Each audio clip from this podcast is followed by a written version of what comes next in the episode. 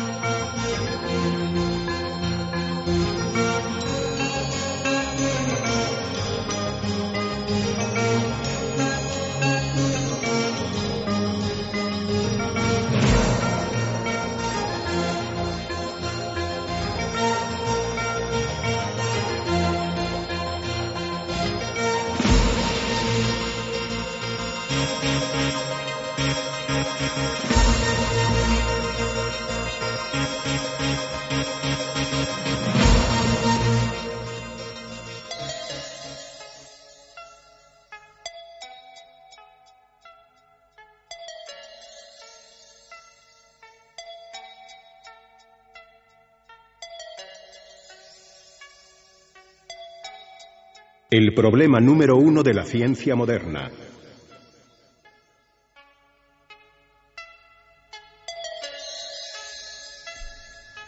Buenas noches amigos. El problema número uno de la ciencia moderna era un clásico ladillo, una sección fija en la mítica revista Mundo Desconocido que la inmensa mayoría de oyentes jóvenes no ha conocido, pero sin duda una referencia absoluta en el mundo de lo inexplicable.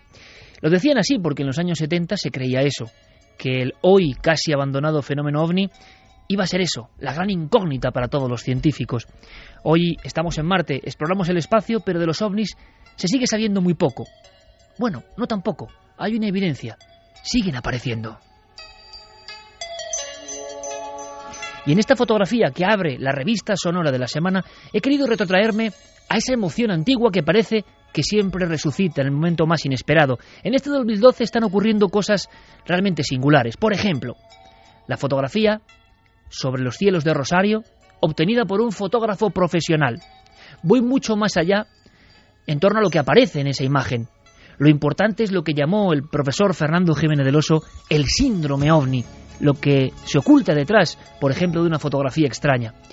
La semana pasada sobre la calle Fraga 821, el fotógrafo Francisco Valdez, muy respetado, muy prestigioso, se encontró con la gran sorpresa, dice él, de su vida.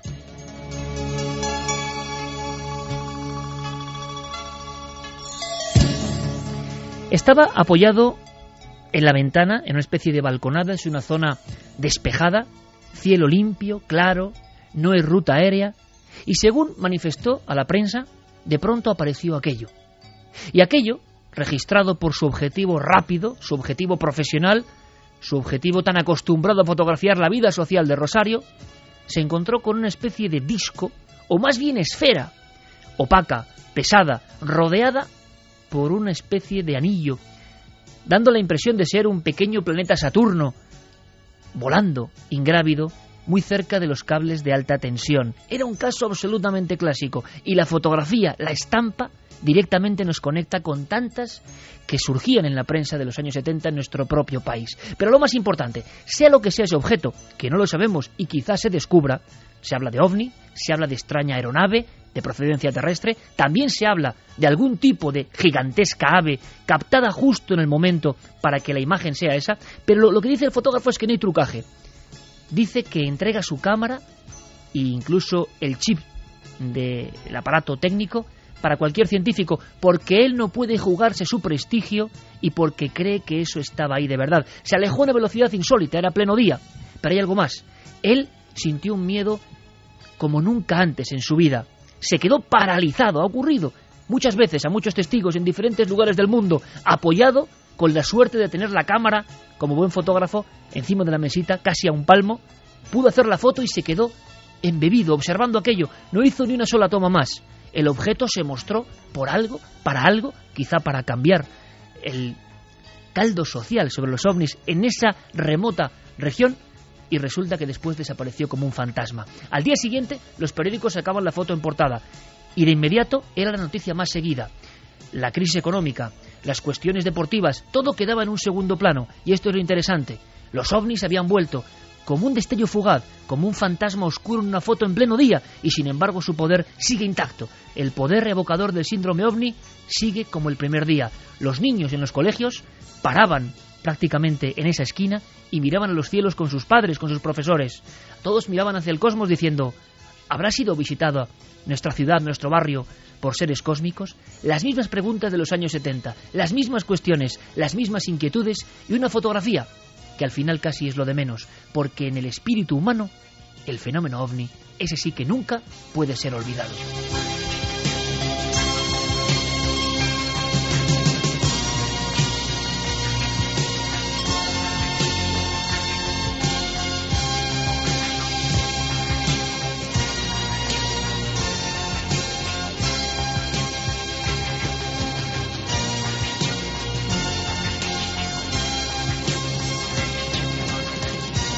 Milenio 3. En la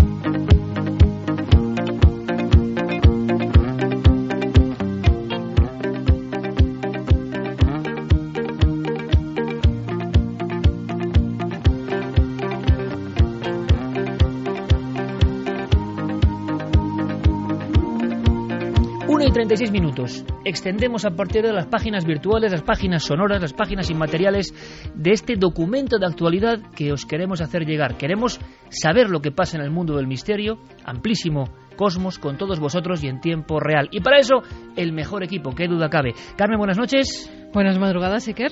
Viajaremos a Japón, donde ha ocurrido algo asombroso, algo un poco oscuro. El programa de hoy tiene un tinte un poco sombrío, pero la actualidad nos lleva, nos lleva. Intentaremos arrojar la luz que haga falta para todos vosotros. Podemos en titulares comentar lo que ha pasado en Japón, que va de verdad a sorprender y asombrar a la audiencia. Pues sí, que era una curandera, una bruja, una exorcista, ha sido sometida a la pena de muerte, ha sido ahorcada por haber cometido seis asesinatos durante unos exorcismos. Pena de muerte contra una bruja exorcista en Japón ahora mismo. Y hay una gran expectación, un gran escándalo. Y hay una historia oculta que queremos contar. Otra historia oculta que se transforma casi casi en figura física, también aparecido en un lugar remoto del planeta. Una historia que ahora parece que ha renacido, oculta, escondida, simbólica, una escultura que quizá hayáis visto. Javier, una escultura maravillosa y llena de enigmas. Buenas noches. Una escultura que tiene nombre propio, se conoce como el hombre de hierro. Y es que esta semana hemos descubierto la primera efigie, estatua eh, construida eh, por el hombre sobre un material extraterrestre, sobre un meteorito. Es esta imagen. Detrás de ella hay conspiraciones nazis, hay ocultaciones religiosas y hay controversia científica. Y lo hemos sabido gracias a publicaciones importantes del ámbito eh, universitario internacional que nos han desvelado los secretos de esa roca del espacio.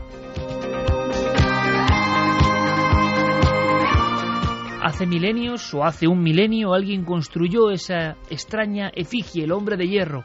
Llevaba una esvástica. ¿Por qué? Santiago Camacho, quizá con las noticias más luminosas, por fortuna, más alucinantes, más enriquecedoras, que abren la frontera de los límites de lo conocido. Hablamos de tres siglas mm, claves para nuestra existencia, ADN.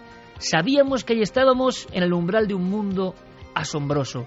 Y la profecía se ha cumplido. Santi, buenas noches. Buenas noches, Iker. Pues igual que uno de los grandes misterios del universo es la materia oscura, dentro del ADN también había materia oscura. Había una gran porción, más del 80%, que no se sabía para qué servía. Se atrevían algunos a llamarlo ADN basura.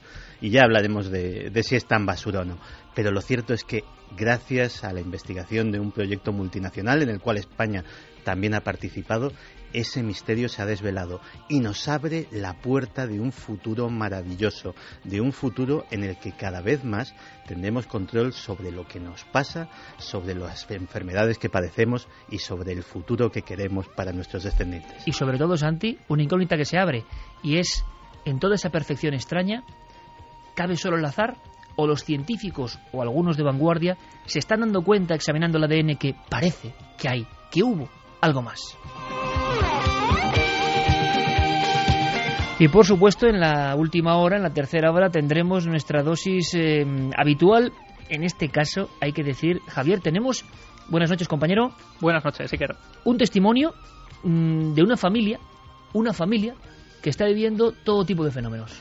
Fenómenos hoy. Vamos a viajar a un punto concreto de España donde el misterio eh, no solo está atemorizando a esa familia, también a los visitantes que acuden allí a visitarlos y, y desde luego no solo está atemorizándolos, sino que además en noches como la de hoy el misterio ha llegado a cobrar forma.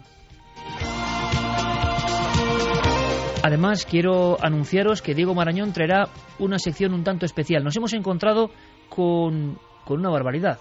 Espero que no sea cierto. Sabéis que nuestro detective de las historias hace el créalo o no. Expone una serie de elementos que rondan por la red de redes e intentamos saber qué hay de verdad y qué hay de mentira. Recibíamos un mail de un fiel oyente y televidente de vuestro programa hace tiempo y no quiero dejar pasar la oportunidad de decir que hacen un trabajo increíble. Esto es muy bonito. Ahora, lo que cuenta después, lo que cuenta después, y mira que tenemos ya aquí, entre todos, bastante callo en todo esto, nos ha hecho palidecer. Es una historia que nos lleva a África. Y es una historia que nunca habíamos escuchado. Es una historia, y valga la redundancia, que realmente, ojalá, no sea real. Pero puede que haya elementos que sean absolutamente cotidianos. Esa historia la desarrolla Diego Marañón en vivo con todos vosotros y como no sabemos qué es, queremos investigar en tiempo real. Comenzamos. Milenio 3, dossier informativo, actualidad en tiempo real.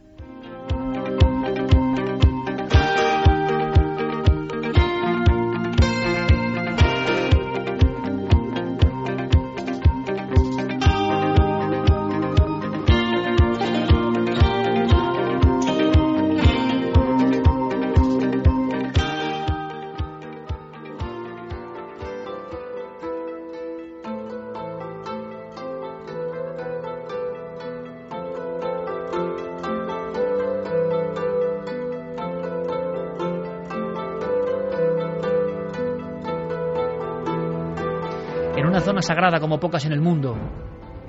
Alguien ideó una figura diferente a todas las demás, única. Lo ha dicho Javier Sierra. Todavía hoy con respeto le llaman el hombre de hierro. ¿Qué tiene que ver aquí la esvástica, los nazis, la ocultación, la conspiración, los meteoritos, los dioses que llegaron desde otro lugar lejano del espacio? ¿Por qué ahora tenemos la fotografía de ese ser poderoso que está sentado, reclinado o que parece iniciar una extraña danza, grabado en un material durísimo que no es de este mundo. ¿Por qué lo hicieron? ¿Qué secreto hay ahí? Hay quien dice que es una señal, una señal que aparece precisamente ahora.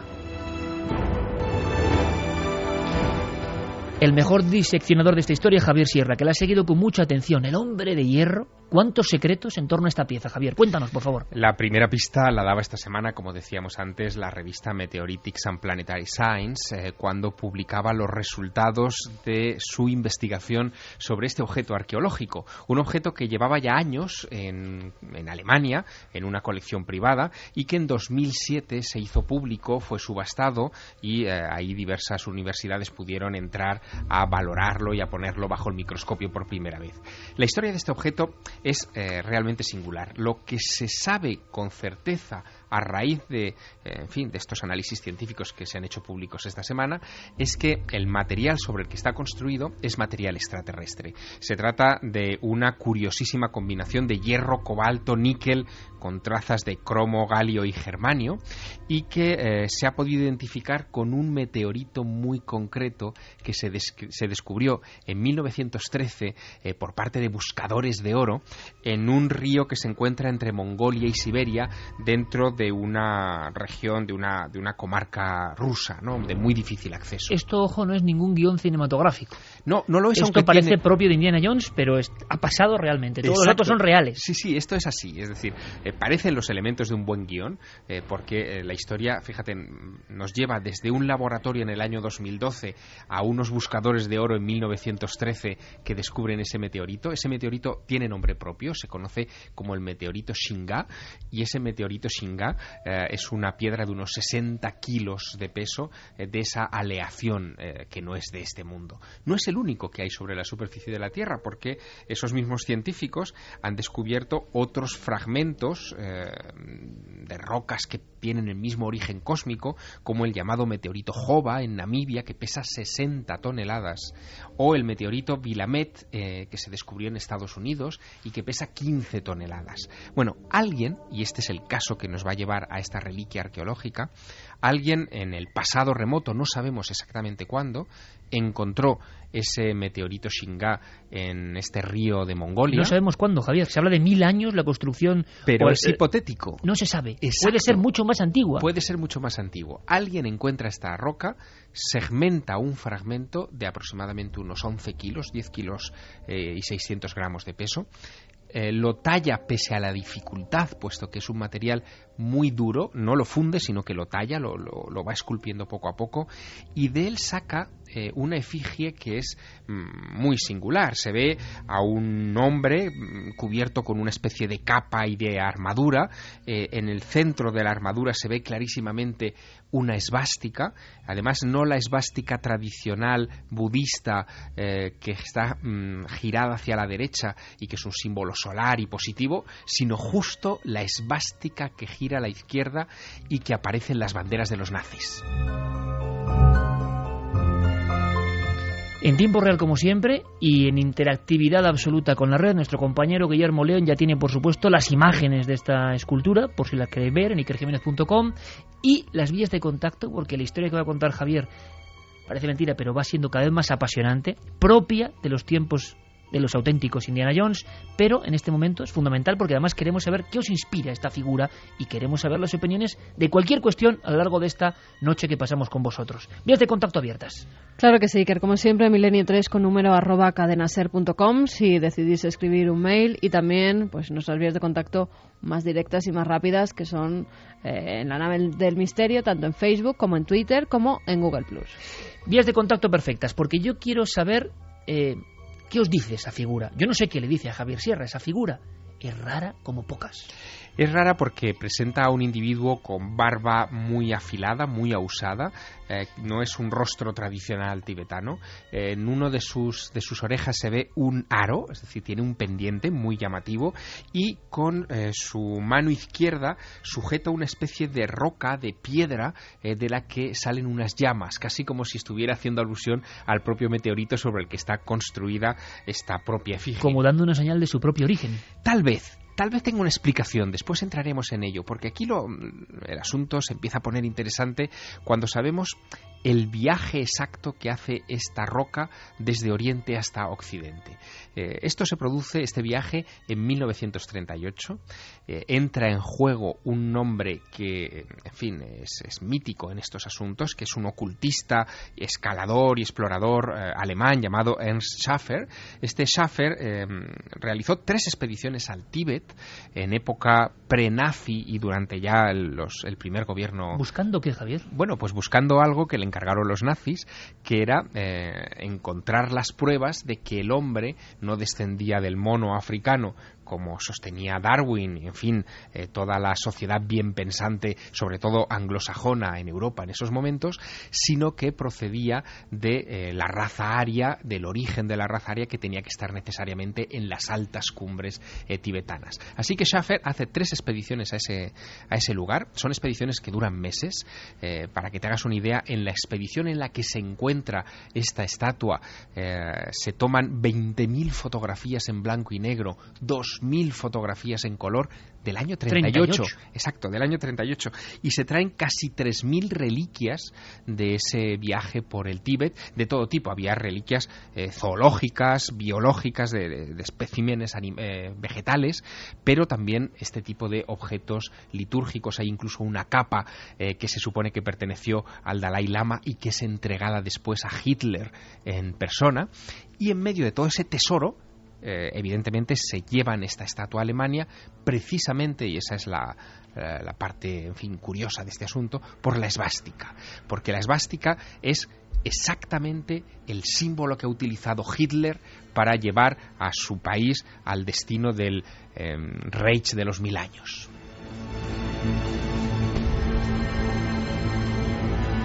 Con Fermín Agustí y Noel Calero, al que damos la bienvenida más afectuosa, nuestro querido capitán en los mandos, y vean qué música, vean, vean porque casi se puede ver, y sientan qué música acompañando las palabras de Javier Sierra, se me pone la carne de gallina, lo digo mucho últimamente, pero es la verdad, con esa unión repentina, ¿no?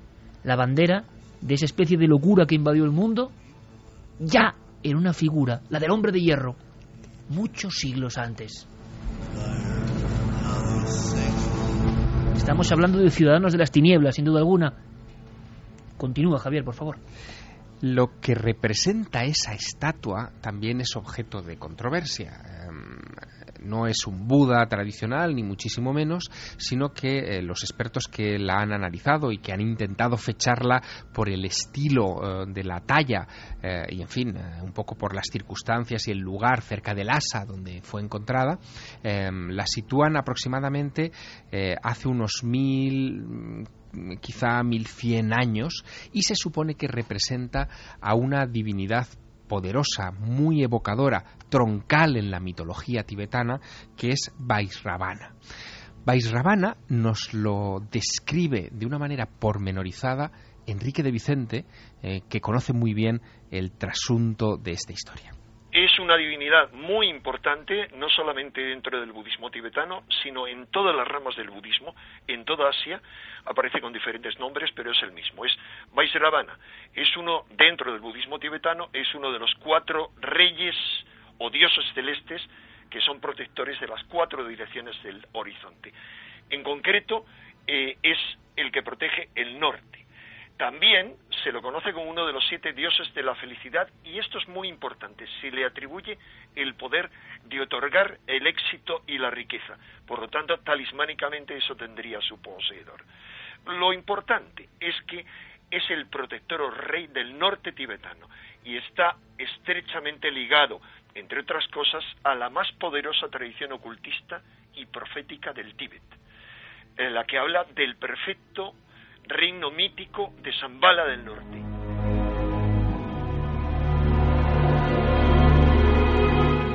Pongámonos en situación, una reliquia que transmite por la efigie que se ha tallado en ella prosperidad, riqueza, poder sobre la naturaleza, sobre los elementos, eh, y que había sido tallada por algún tipo de culto hace unos mil años en el Tíbet, cae en manos de los nazis que se la llevan a la Alemania previa a la Segunda Guerra Mundial y la ponen en el entorno de Heinrich Himmler, que es el gran mago negro, el, creador, digamos, y el impulsor de las SS, y el que eh, incluso premiará a Ernst Schaffer, al, expedicionario, al que ha conseguido esa reliquia, donde hay una esvástica que demuestra que ese símbolo tiene por lo menos mil años.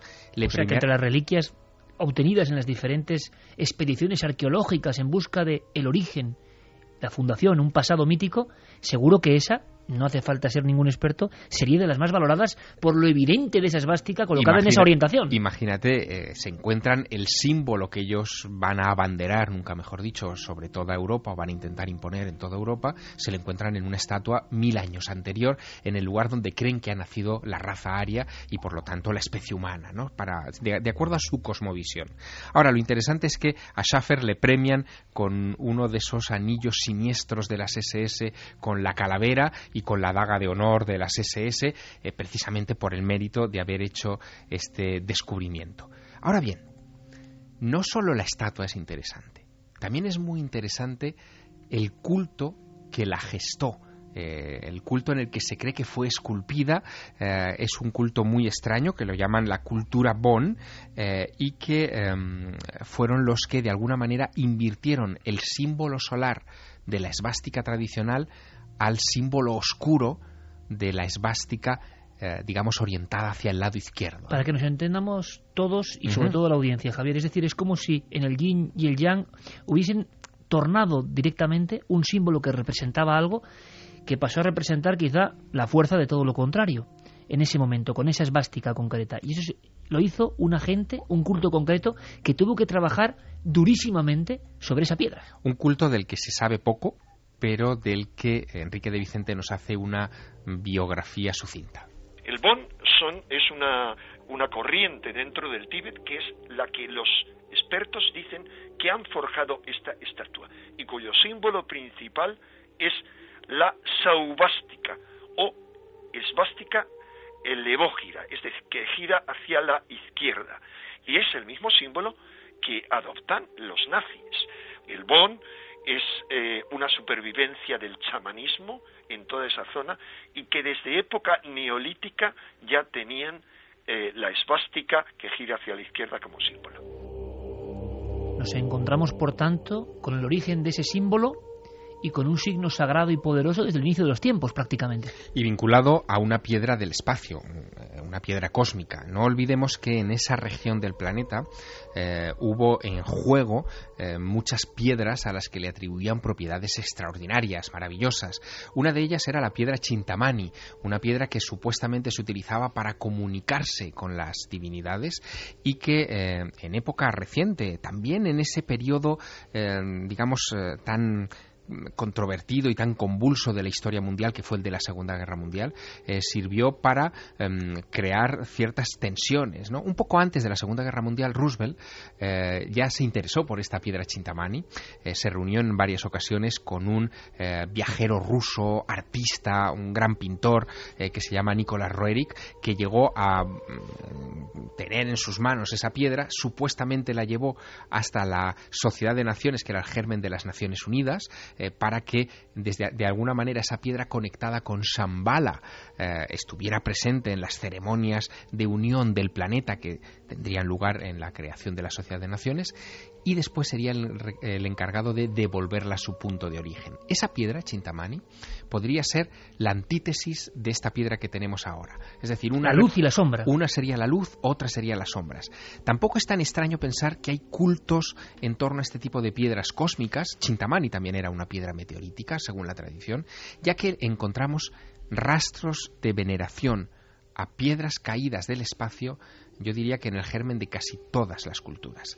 En la cultura judeocristiana tenemos esa piedra sobre la que eh, se apoya Jacob eh, en camino de Arrán y de repente tiene ese sueño de la escalera por la que ve ascender y descender ángeles del firmamento. En la cultura musulmana tenemos la Kaaba, una piedra ante la que se siguen arrodillando varias veces al día 500 millones de personas y que es una piedra venida del espacio, es una roca meteorítica. Como si en el fondo fuesen emisarios de la vida que vino de fuera, que es algo precisamente que a nivel de genética vamos a comentar luego por increíble que parezca. Santiago, que ha escrito muchísimo sobre los nazis y sus historias ocultistas, que, uno, por lo menos yo, nunca sabe hasta qué punto eh, llegaron en, en esa especie de vorágine. ¿Qué museo llegaron a crear estos nazis en aquella época, con ese poder absoluto prácticamente, yendo a lugares sagrados que conocía muy bien, con enviados especiales realmente de primer nivel, qué museos ocultos, que quizá todavía los haya, y sobre todo la pregunta, Santi, es eh, ¿por qué precisamente ahora, algunos hablan de simbolismo también, ¿no? ¿Por qué precisamente ahora esta figura, esta historia sale a la luz? Pues no lo sé, pero desde luego hay que reconocer que se empieza un poquito a desvelar uno de los grandes enigmas del periodo nazi. La expedición de Schaffer eh, ha traído ríos y ríos de tinta. En los mismos juicios de Nuremberg, a diversos eh, implicados se les preguntó repetidamente a qué había ido esta gente al Tíbet, qué se había traído, qué relaciones había con la cultura tibetana o con la religión y absolutamente no sacaron nada. Cuando se preguntaba sobre ese tema, todos los testigos se cerraban en banda. Y hay que reconocer que todos los implicados eran nazis convencidos. Eh, Bruno Berger, que era eh, el segundo de a bordo de, de era un gran ocultista también, eh, es un tipo que nos lo acabamos encontrando también en los juicios de Nuremberg, pues acusado de haber experimentado en Auschwitz con personas vivas para demostrar sus teorías raciales, es decir, era un ángel de la muerte al estilo de, de Mengele, es decir, no era gente inocente que a lo mejor pues por poner un ejemplo, como un científico chino se tiene que apuntar al Partido Comunista para... Eh, pues, Eran convencidos de lo que hacían. No, no, era gente que estaba muy comprometida con la causa y que sabía muy bien a lo que iba. Javier, ¿por qué ahora precisamente? ¿Por qué surge la noticia antes de ayer? ¿Por qué esta escultura, hablo de simbolismo, de repente mira a través del Internet y de los periódicos de todo el mundo a, a toda la humanidad? ¿Por qué surge ahora una pieza que ha estado perseguida, oculta, escondida Bueno, corre un rumor, pero de momento es solamente un rumor, un chascarrillo de Internet que es difícil de, evaluar en estos momentos, que dice que una de las razones por las que eh, se han interesado estas universidades por el análisis de esta piedra es para, mm, de alguna manera, dar carta de credibilidad a un supuesto guion que estaría realizando en estos momentos, escribiendo eh, George Lucas para Steven Spielberg de cara a la quinta entrega de Indiana Jones. Hombre, la verdad es que tiene todos los elementos de una película de Indiana Jones, no cabe duda, pero yo creo que más bien eso es un rumor. Y digo que es un rumor porque eh, si uno echa un vistazo a los periódicos de estos últimos días, de esta semana, verá que no ha habido gran rotativo de la prensa occidental que no se haya hecho eco de esto. Todos los periódicos norteamericanos, entre ellos el New York Times o el USA Today, por ejemplo, toda la gran prensa eh, europea, francesa, alemana, por supuesto, eh, e inglesa, se ha hecho eco de este asunto, publicando en fin, con, todo lujo de detalles, eh, los despliegues de esta imagen y, por supuesto, los análisis científicos. En fin, yo sigo creyendo que mm, este tipo de cosas eh, tocan algo en nuestro eh, inconsciente colectivo. Ah, estamos hablando ah, de un periodo oscuro como es el periodo nazi, estamos hablando de simbología eh, solar de alguna manera como es la esvástica, pero que está enraizada también en nuestro subconsciente. Estamos hablando de los orígenes de la raza humana, de lo que buscaron los alemanes en la Segunda Guerra Mundial en el Tíbet. Estamos hablando de cosas que siguen siendo sensibles. Y es como si hubiese una especie de hilazón misteriosa en las noticias de esta semana, porque del origen de la vida, del misterio del origen de la vida y del sol, también, atentos, vamos a hablar. Dos y un minuto. Yo no sé qué impresión tienen nuestros amigos sobre la escultura. Yo, desde luego, no he oído hablar de este hombre de hierro y ya uno tiene la precaución de decir, oye, que luego no digan que esto es una creación que han hecho para... Que, que todo podría ser, que no creo. Pero la sensación es que había unas reliquias muy famosas, pero de este hombre de hierro yo no he oído hablar nunca. ¿Vosotros sí? Yo no había oído hablar nunca. Eh, Tampoco, Santi. No, no, no. Es, sospechoso también. Incluso, incluso en los libros de, que, se, han publicado varios sobre Schaffer, eh, se hablaba de que se habían traído estatuas, figuras, en fin, pero no se eh, especificaba. pero no se especificaba, no se daban tantos pelos y señales de esta historia. ¿Creéis que podría tratarse de un fraude? Yo creo que no. Meteoritics and Planetary Science es una revista muy seria. La, información es de carácter científico. Lo digo, lo digo porque es tan espectacular el hallazgo. Que medios de comunicación muy serios le están colando noticias. Hombre, este no es medio de comunicación. Esta es una revista, digamos, técnica, ¿no? Y eh, cuando ves el, paper, digamos, la, información eh, que han publicado en estos días, es espectacular, porque son microfotografías, se han hecho laminaciones de, los exteriores de esta figura para compararlo con los meteoritos. En fin, para que nos entendamos, es una revista científica. Es una revista científica. Bueno, lo dejaremos ahí. Lo que pasa es que dicen que, no puede ser Buda, ¿no? Y hay voces contrarias eh, diciendo que se parece más a Gengis Khan, han apuntado algunos por lo del cuchillo, bueno. Se ha dado todo tipo de teorías. No es, Buda no es, evidentemente. Es este, probablemente es este Vaisravana eh, que nos contaba Enrique de Vicente. O podría ser el rey del mundo. O podría ser. Que era uno, uno de los objetivos que tenía la expedición de Schaffer. Contactar con esta criatura mítica, a quien ellos identificaban con el rey pescador, con la figura occidental equivalente, y contactar con este gobernante de Shambhala, que sería el dirigente secreto Los nazis querían contactar con una entidad divina que creían que residía allí. Es que eh, no nos olvidemos de que el budismo no era ni mucho menos algo ni desconocido ni ajeno en la Alemania de entreguerras. Había muchos grupos de estudio, había eh, grupos que directamente practicaban el, budismo como religión y era muy popular porque lo consideraban precisamente como algo propio de la raíz aria. Entonces todas estas, eh, todas estas leyendas tibetanas las conocían muy bien y las conocían muy bien porque era una cultura que estaba mm, que había entrado desde el final de la Primera Guerra Mundial muy fuerte me parece una historia de verdad, como decíamos, de un guion cinematográfico que surge de repente, se asoma esta figura que puede ser el rey del mundo, o váyase usted a saber qué, ¿Y qué dice la audiencia? Pues mira, Beat dice, esperemos que ese meteorito no sea un farol como el de la conspiración de Dan Brown. Julio Serrano dice, buenas noches tripulantes de la nave del misterio. La esvástica es un símbolo sagrado budista. Su nombre viene del sánscrito, suástica, y es un símbolo de buen augurio. Su interpretación simbólica es muy discutida por las diferentes ramas del budismo. En Japón se usan los mapas para señalar templos budistas. Hitler se apoderó de este símbolo y eso es lo que le ha dado esa mala fama a un símbolo que es positivo. Aunque girado en este caso, ¿no? pasa lo mismo con otros como el águila de San Juan, que aquí en España lo adoptó Franco como parte del escudo nacional y ahora cada vez que lo vemos pues parece que es algo malo. También nos dice Mario Leonardo, objetos fuera de tiempo. José Tenza es una esvástica al revés. Ricardo del Bosque, Anunnaki Seeker. Estaba todo escrito. La esvástica es de los Anunnakis.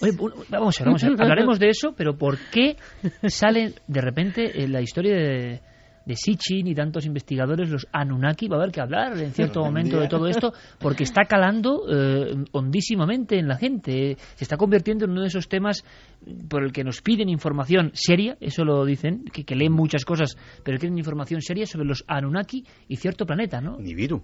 Y de hecho, eh, ahora mismo, si se hace una búsqueda en Internet, eh, el, tema del planeta X o Nibiru es, eh, es recurrente, es cíclico, cada X tiempo surge y ahora mismo precisamente estamos en un pico, o sea, estamos, eh, no sé si será por el 2012 o, o por qué.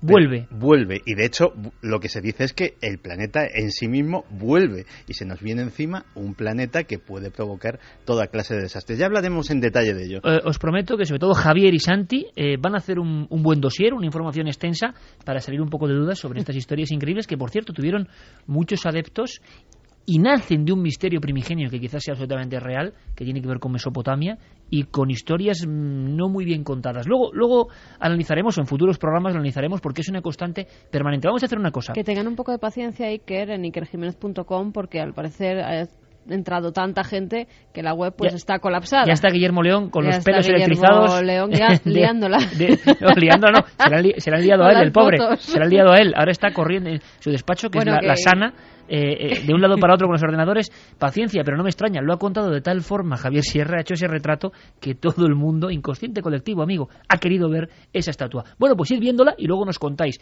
Hay mucho tiempo esta noche para analizar misterios. Por ejemplo, vamos de forma breve con Carlos Cala eh, ha pasado algo en las cavernas, y sabéis que yo soy un enamorado de las cavernas, y de inmediato vamos a viajar a el mundo de la genética, aunque sea por unos minutos, porque Santi tiene unas sorpresas que en el fondo tienen que ver con todo esto del origen de lo que somos.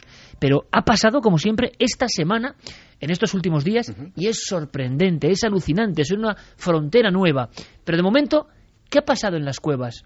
Nosotros ya lo dijimos en su día, no es por echarse faroles uno, pero que parece que hay cuevas rupestres mágicas donde las sombras, los efectos, las luces, las pinturas generan emociones, generan animaciones. Parece herejía, animaciones hace milenios. Bueno, pues ahora los científicos van dando pasos en torno a esa mágica posibilidad. Un estudio publicado esta semana por la revista Antiquity sugiere que algunas pinturas rupestres en las que se ve animales con múltiples patas o partes de sus cuerpos repetidas obedecen a intentos prehistóricos de animación gráfica. El hallazgo se ha anunciado tras 20 años de investigación en 12 cuevas del sur de Francia y especialmente en la de Lascaux. En ellas, los especialistas Marc Asema y Rivet Florent han descubierto que bajo la luz de las llamas algunas figuras parecen moverse en las paredes. Incluso, dicen, se habrían adelantado en a la invención del Taumatropos, un juguete del siglo XIX que permitía combinar varias imágenes estáticas sobre una especie de disco deslizante que al moverse daba la impresión de dotarlas de movimiento. Estos discos y las imágenes de las cuevas estaban anunciando la creación del cine, han declarado ambos especialistas.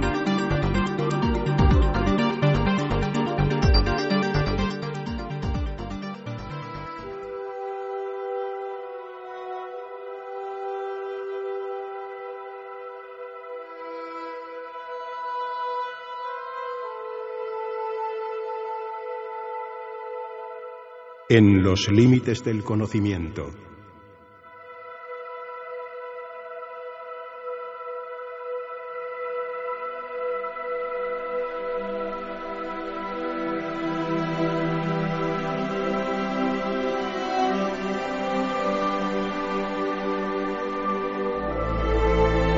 Esta música es un clásico que siempre nos acompaña y cuando uno la escucha con la voz de José María del Río sabe que está efectivamente en los límites del conocimiento en esa frontera que antes era mucho más estrecha, que antes era mucho más asfixiante y que poco a poco, en ocasiones la propia ciencia, va ampliando como una esfera que vaga en un universo desconocido.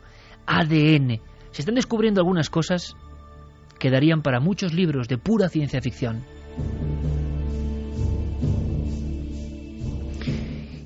¿Qué somos? ¿De dónde venimos? ¿Quién nos creó si nos creó alguien? ¿Por qué esa perfección en lo más pequeño? ¿Esa perfección es explicable solo mediante el azar? Hemos creído que sí, se cree todavía que sí, se acepta el sí y hay quien diga que no. Pero los propios científicos, asomándose a la estructura de la doble hélice, descubierta por personas que creyeron que la vida vino de fuera, esto es bueno anotarlo, los descubridores de esa doble hélice que forma parte de lo más profundo de nuestro ser, creían que la vida un día llegó de las inmensidades cósmicas.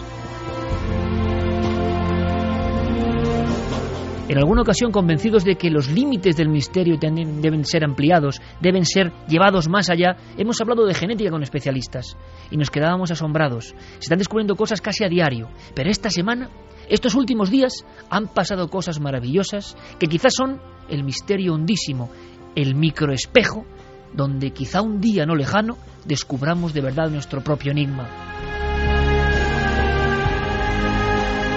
Santiago Camacho están descubriendo cosas tan bonitas que tú nos has contado en la redacción, que has ido ordenando pacientemente. Son un par de semanas de investigaciones. Una, por ejemplo, en algo que ya intuíamos, esa conexión maravillosa entre determinados seres humanos, madres e hijos, madres e hijas, que ahora la ciencia en un experimento que de verdad emociona, ha puesto sobre el tapete y que queremos conocer de inmediato. Pues sí, el responsable del descubrimiento es el doctor Lee Nelson del Instituto de Investigación del Cáncer de Seattle, que de una forma casi eh, accidental, como sucede en muchos descubrimientos, ha eh, dado con una de las claves de lo que podría ser la unión, la unión mística, la unión inexplicable que tienen las madres con sus hijos.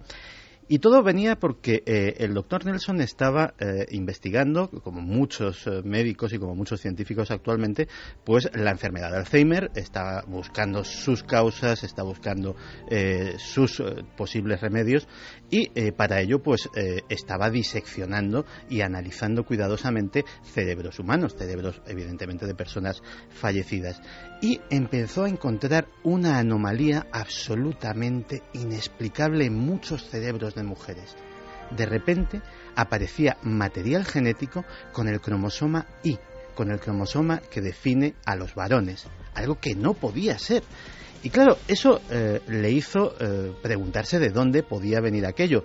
Hizo ya una investigación sobre esta anomalía y eh, hizo autopsias de 59 cerebros en los que en el 63% encontró material genético que no era suyo. ¿Y de quién podía ser ese material genético? De sus hijos.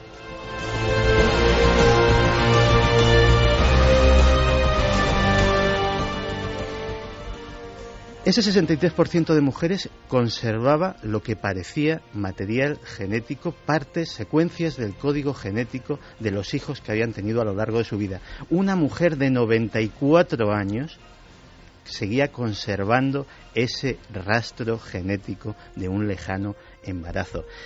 La verdad es que es un descubrimiento científico precioso, pero eh, lógicamente las explicaciones eh, a día de hoy son eh, absolutamente mm, desconocidas se sabía, y es un hecho médicamente conocido, que hay un intercambio de material genético entre el feto y la madre precisamente por razones inmunológicas, para que el cuerpo, el sistema inmunológico de la madre, no detecte aquello que tiene ya su propio código genético independiente del de la madre, no lo detecte como un cuerpo extraño y por tanto lo expulse, hay un intercambio.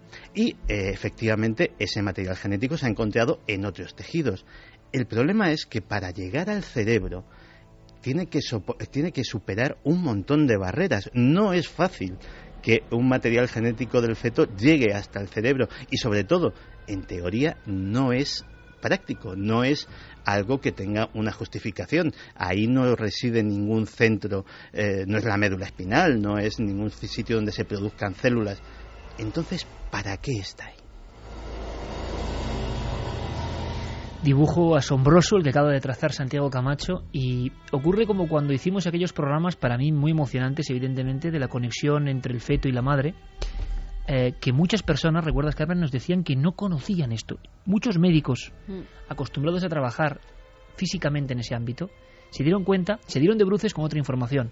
Recordamos hace más o menos un año un estudio de una prestigiosísima doctora alemana mostraba algo tan hermoso como lo acaba de contar Santi, que ha pasado esta semana. Y es que los niños, las niñas, los seres, todos lo hemos hecho, de repente comenzaban hacia la semana 33 de gestación a mover los ojos en una especie de secuencia REM, movimientos oculares rápidos, que son indiscutiblemente secuencia de sueño, de estar soñando. La pregunta que surgió de inmediato es, ¿con qué sueña alguien que no ha visto la vida?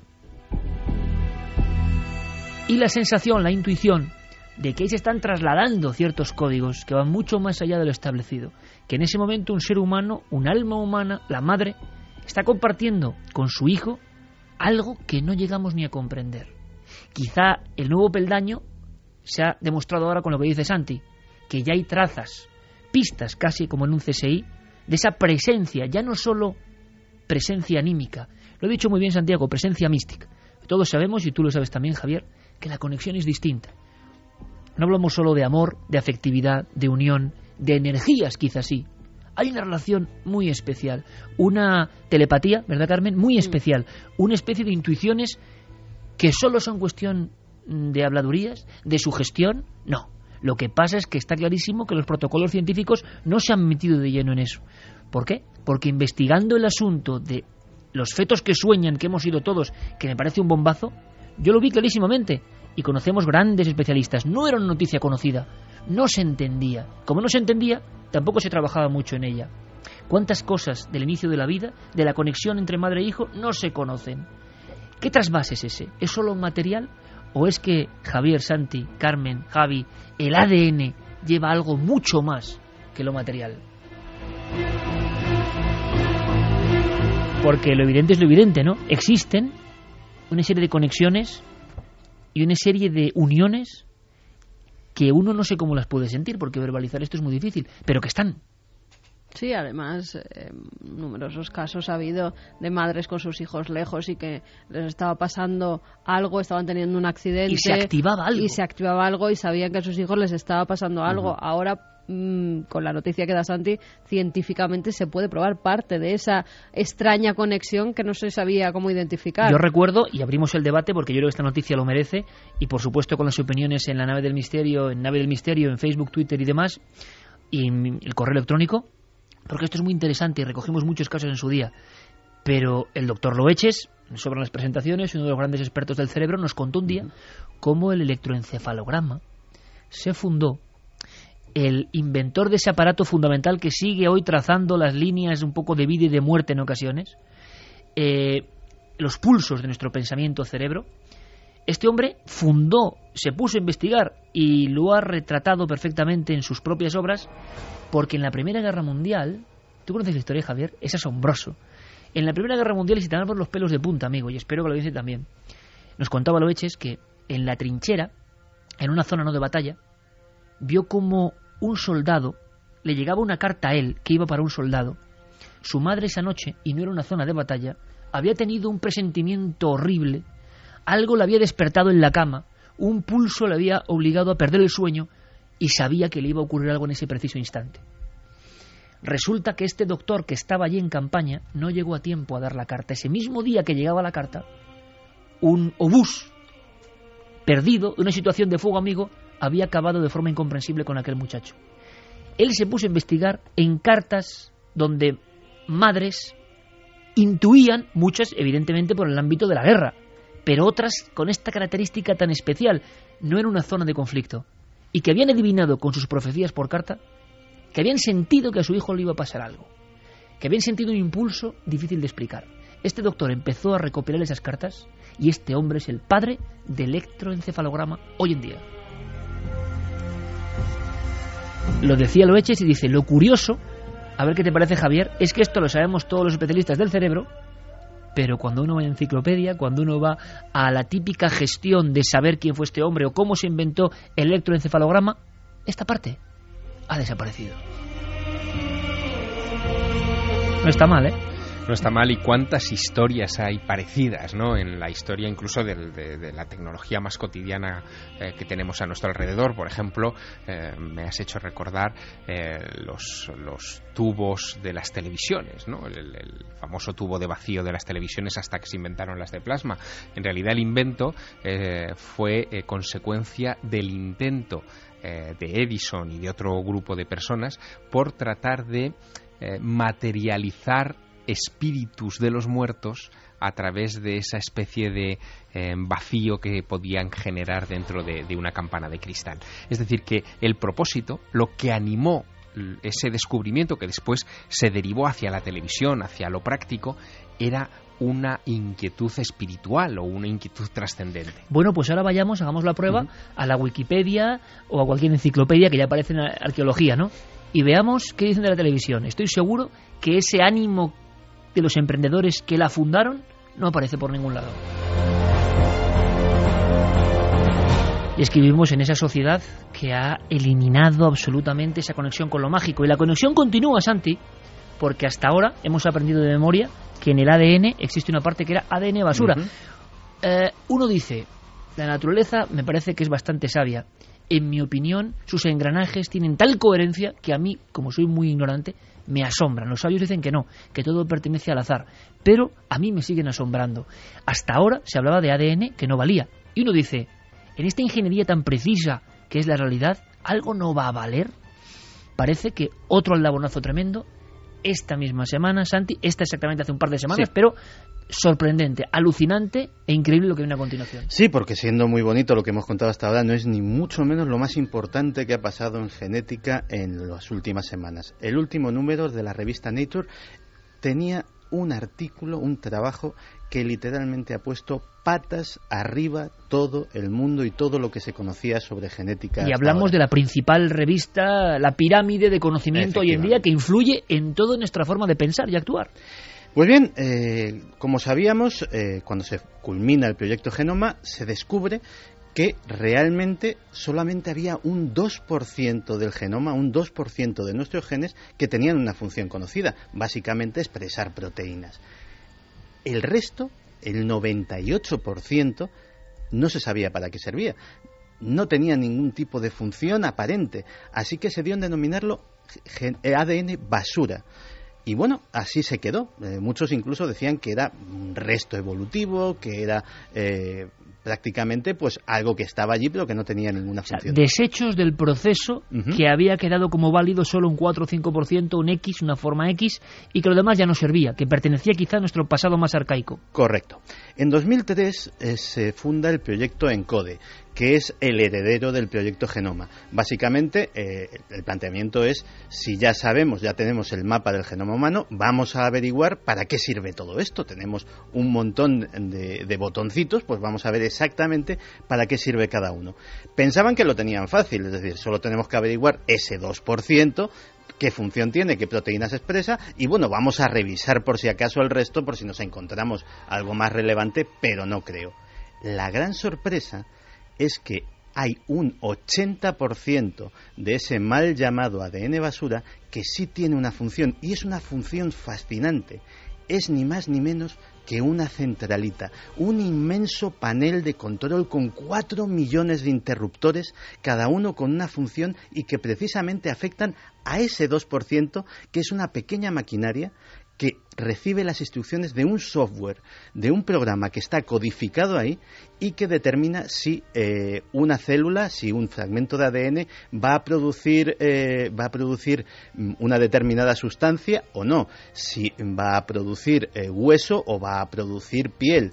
Si estás hablando del engranaje profundo de la vida. Exactamente, ahí es donde está codificado. Pero es más, podemos decir, bueno, vale, tenemos un programita con unos interruptores, pero es que este descubrimiento ha hecho algo mucho más importante. Hasta ahora se consideraba que el ADN era algo estático y que bueno, si surgían enfermedades, si envejecíamos, si mm, teníamos cambios, era por mutaciones.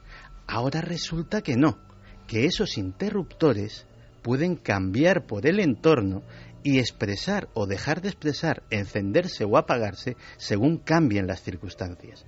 Lo cual es maravilloso. De hecho, eh, ha salido también un estudio del Instituto Karolinska de, de Estocolmo que dice que, por ejemplo, algo tan sencillo, tan sencillo como hacer ejercicio, modifica el ADN.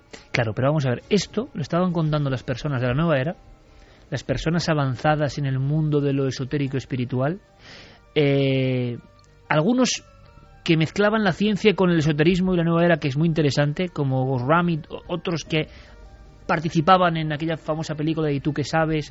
Y toda esta nueva movida de unir lo que no entiende la ciencia con una cuestión mística. Bien, por supuesto, los científicos esto ni, ni, ni lo valoran y hacen bien, quizá, porque ellos tienen otro protocolo. Pero resulta que ahora parece que todo esto de la epigenética, y en España tenemos a algunos de los grandes especialistas, puede ser verdad. Es decir, resumiendo, nos han contado, como tantas otras veces, una historia. Hemos creído en esa historia a pies juntillas, porque el hombre de hoy en día no discute casi nada. Lo que se le impone y se le dicta, él lo cumple. Bien, así estamos. Y así nos va. El asunto es que el ADN estaba escrito, era tu código. Si tu padre había tenido ciertas enfermedades, tú eras propenso, evidentemente, y así será puedes tener ciertas enfermedades. Y resulta que hay una serie de personas, y en vanguardia muchos que tienen que ver no con la ciencia, sino con lo espiritual, que aseguraban que nuestra mente positiva, nuestra alimentación, el entorno, todo lo que respiramos, el ejercicio, puede llegar a condicionarnos, dice, bueno, sí, la grasa del cuerpo, adelgazar, frivolidades. No, no. El ADN, nuestro yo más profundo, nuestro yo más mínimo, la esencia de nuestra alma puede variar. Y ahora resulta, Javier, que la propia ciencia está contando que eso de la epigenética, es decir, cómo nos afecta el entorno a eso que parecía una cápsula inmutable y que era para siempre, eso está ocurriendo. Y añadamos un factor más. Eh, evidentemente, la ciencia se fija en los factores físicos, eh, el hacer ejercicio, la alimentación, el aire que respiramos, pero ¿y si el pensamiento es capaz de modificar No, yo estoy absolutamente convencido. ¿Y si la meditación, y si la actitud ¿Y si la capaz- oración? y la oración es capaz de cambiarnos por dentro?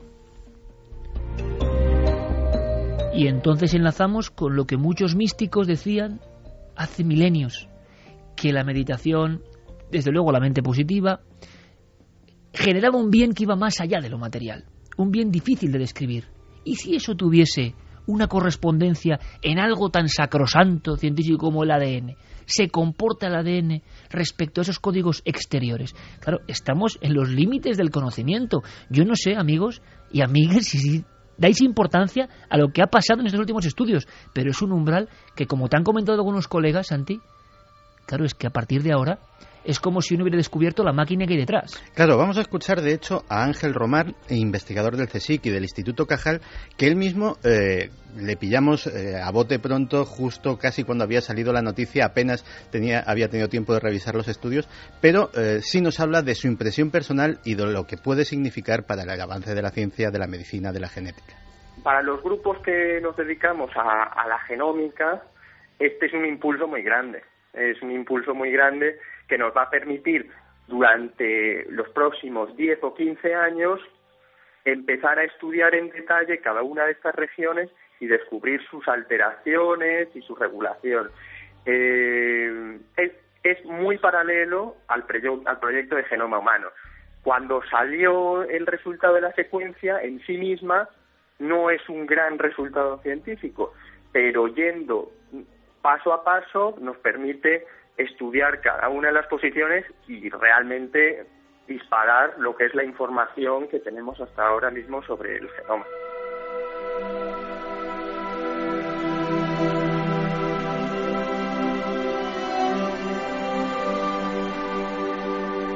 Claro, hemos multiplicado por 50 lo que sabemos o lo que o la posibilidad de saber sobre el genoma humano. ¿Y qué podemos saber? Pues por ejemplo, antes se creía que cuando eh, surgía una enfermedad, sobre todo una enfermedad de raíz genética, lo que mutaba era el gen que producía la proteína. Pero ¿y si simplemente está mal colocado el interruptor que lo controla? Enfermedades como la diabetes, el lupus, la esclerosis múltiple, la artritis reumatoide, y son las que ahora mismo se cree que hay esperanza de averiguar dónde está el eh, interruptor y cómo variarlo, podrían desaparecer en cuestión de apenas un par de décadas. Pero si me permites, y, entramos en el debate en cualquier instante, yo voy un poco más allá. Antes de entrar en el mundo de las sombras y lo que ha pasado en ese contraste que es milenio, ¿no? Me decía Javier Sierra, mientras escuchábamos al doctor, que es curioso, ¿no? Pero llevamos una hora y todos todas las citas, todas las revistas son científicas y no por ello dejan de ser misterioso. Nosotros nos hemos empeñado, tenemos, hemos comulgado para contaros la actualidad. Es nuestra promesa y yo espero que entendáis y lo estamos percibiendo el mensaje. Es que pasan cosas todos los días, cosas que habitualmente no se cuentan y no se van a contar de esta forma. Seguramente con esta emoción yo creo que no, porque como poetas que somos de lo cósmico y del contar, intuimos que hay noticias que son que tienen una reverberación milenaria realmente, importantísima, fundamental. Yo voy más allá, Santi. Claro que es importantísimo encontrar solución a tantas enfermedades que lastran al hombre. Claro que es lo vital. Eso es evidente. Decir lo contrario es absurdo. Pero yo voy a otra página más oculta. ¿Estará ahí la prueba de la influencia del pensamiento sobre la materia? ¿La influencia de lo espiritual sobre lo físico? que algo que está dentro de nuestro cuerpo y que constituye la más pequeña porción de nuestro ser se modifique y varíe porque uno nunca ha entendido y sigue sin entender las leyes que dominan el yo interno nuestro, las células. Uno ve y comprueba que hay cierta armonía e inteligencia que no tiene nada que ver con nosotros, pero hay una inteligencia que a uno le explican de cierta forma y que no le satisface si tiene ciertas inquietudes. ¿Y si el ADN se transforma o ayudamos a transformarlo o ese ADN genera nuestro pensamiento? Nunca lo vamos a saber, pero da la sensación de que estamos a un paso de comprender algo que no solo los místicos, sino que nuestras abuelas y la gente de los pueblos de España ha dicho toda la vida. El que piensa mal, el que vive inmerso en la envidia, en la negación, en la oscuridad, ese no se está haciendo bien, y uno dice, claro, de lógica, no está pensando bien. No, no, no, vamos más allá. Luego enfermó, puede que enferme o puede que no, pero hay algo en su cuerpo que estoy seguro que va a otra velocidad, a otra dimensión, que funciona de una forma diferente de esas otras personas que vemos que son buenas personas y algo que transmiten, hay una luminaria, hay un algo que transmite. No, no, puede haber una relación muy estrecha porque también existe la fatalidad, la mala suerte, gente maravillosa que luego tiene la enfermedad. No estoy hablando de eso, estoy hablando de que quizá nadie nos enseña que hay unas posibilidades tremendas y que sí nuestro, nuestro pensamiento, nuestra positividad sobre todo, nuestra visión de las cosas puede influir en lo que somos. Eso lo ha contado siempre la filosofía y la, y la memoria popular, pero que lo cuente la ciencia de alguna forma, que deje la puerta abierta, me parece maravilloso, ¿no? Y queda mucho todavía por explorar en ese, en ese territorio, porque si nosotros descubrimos eh, el mecanismo para accionar algunos de esos interruptores de los que nos está hablando Santi Camacho, eh, precisamente utilizando nuestra capacidad mental, eh, imagínate a dónde nos podría llevar la medicina. ¿no? esta semana, no obstante, mm, había otra noticia que tiene que ver con esto y con el espacio. Tiene que ver, tiene que es ya un salto mortal. Es un salto mortal, pero, Javier, la pregunta es quién construyó el ADN primero. Claro. Surgió de una sopa primera primigenia que luego han intentado hacerlo ¿Cuál veces y nunca sale. ¿Cuál es el origen? Eso se lo preguntó desde luego eh, Francis Crick, que fue precisamente el descubridor del ADN y el hombre, en fin, que nos puso en la órbita de todos estos hallazgos. Francis Crick eh, pensaba que eh, la vida tenía que ser por fuerza un fenómeno cósmico, no un fenómeno reducido a esta pequeña célula del universo que es el planeta Tierra, y que la manera de comunicarse, de transmitirse a en fin, las inmensidades planetarias no tenía que diferir demasiado de la manera en la que los espermatozoides fecundan a los óvulos. Eh, Santiago cuando nos hacía em, la introducción a todo este maravilloso asunto en el sumario del programa comparaba, por ejemplo, el ADN basura, esto que llamaban ADN basura, con eh, la materia oscura. Que es una especie de analogía maravillosa, bueno, digna pues de Camacho, claro. Claro, no, no, pues esto eh, se ha puesto también sobre la mesa esta semana con algo que se está celebrando y del que, en fin, los medios de comunicación españoles se han mantenido extrañamente al margen, extrañamente. que es el Congreso Europeo de Ciencias Planetarias en Madrid. Un congreso que ha reunido a las principales luminarias de la investigación planetaria del planeta, o sea, del mundo, eh, que ha tenido incluso a Charles Bolden, que es el eh, director de la NASA, esta semana en la capital de España y del que apenas se ha mm, visto nada en los informativos ni, ni, ni en las noticias, y donde se ha estado debatiendo de eh, algo que Francis Crick planteó. Francis Crick planteó el descubridor del ADN y que, le acarreó mucha crítica, muchos problemas, que quizá el planeta Tierra fue sembrado como un óvulo fue fecundado en su momento con un espermatozoide. Que el espermatozoide podía ser un meteorito o una cápsula enviada por una civilización extraterrestre eh, que eh, llegó a, a, este mundo en la noche de los tiempos y lo fecundó.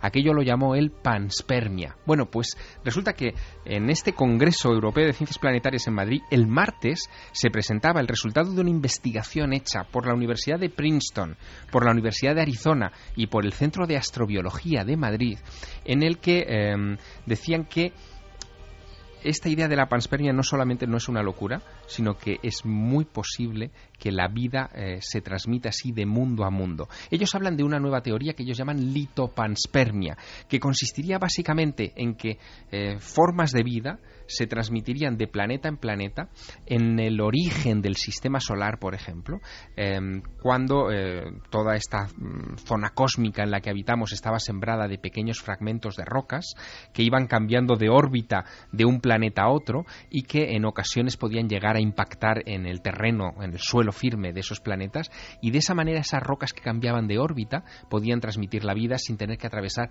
enormes distancias cósmicas. En el origen del universo, poco después del Big Bang... Una polinización del espacio. Exacto. En el origen del universo eh, habría muchas de esas rocas vagando cerca de sistemas planetarios y por lo tanto la transmisión de la vida se podría haber hecho así. Pero ¿qué implica la litopanspermia?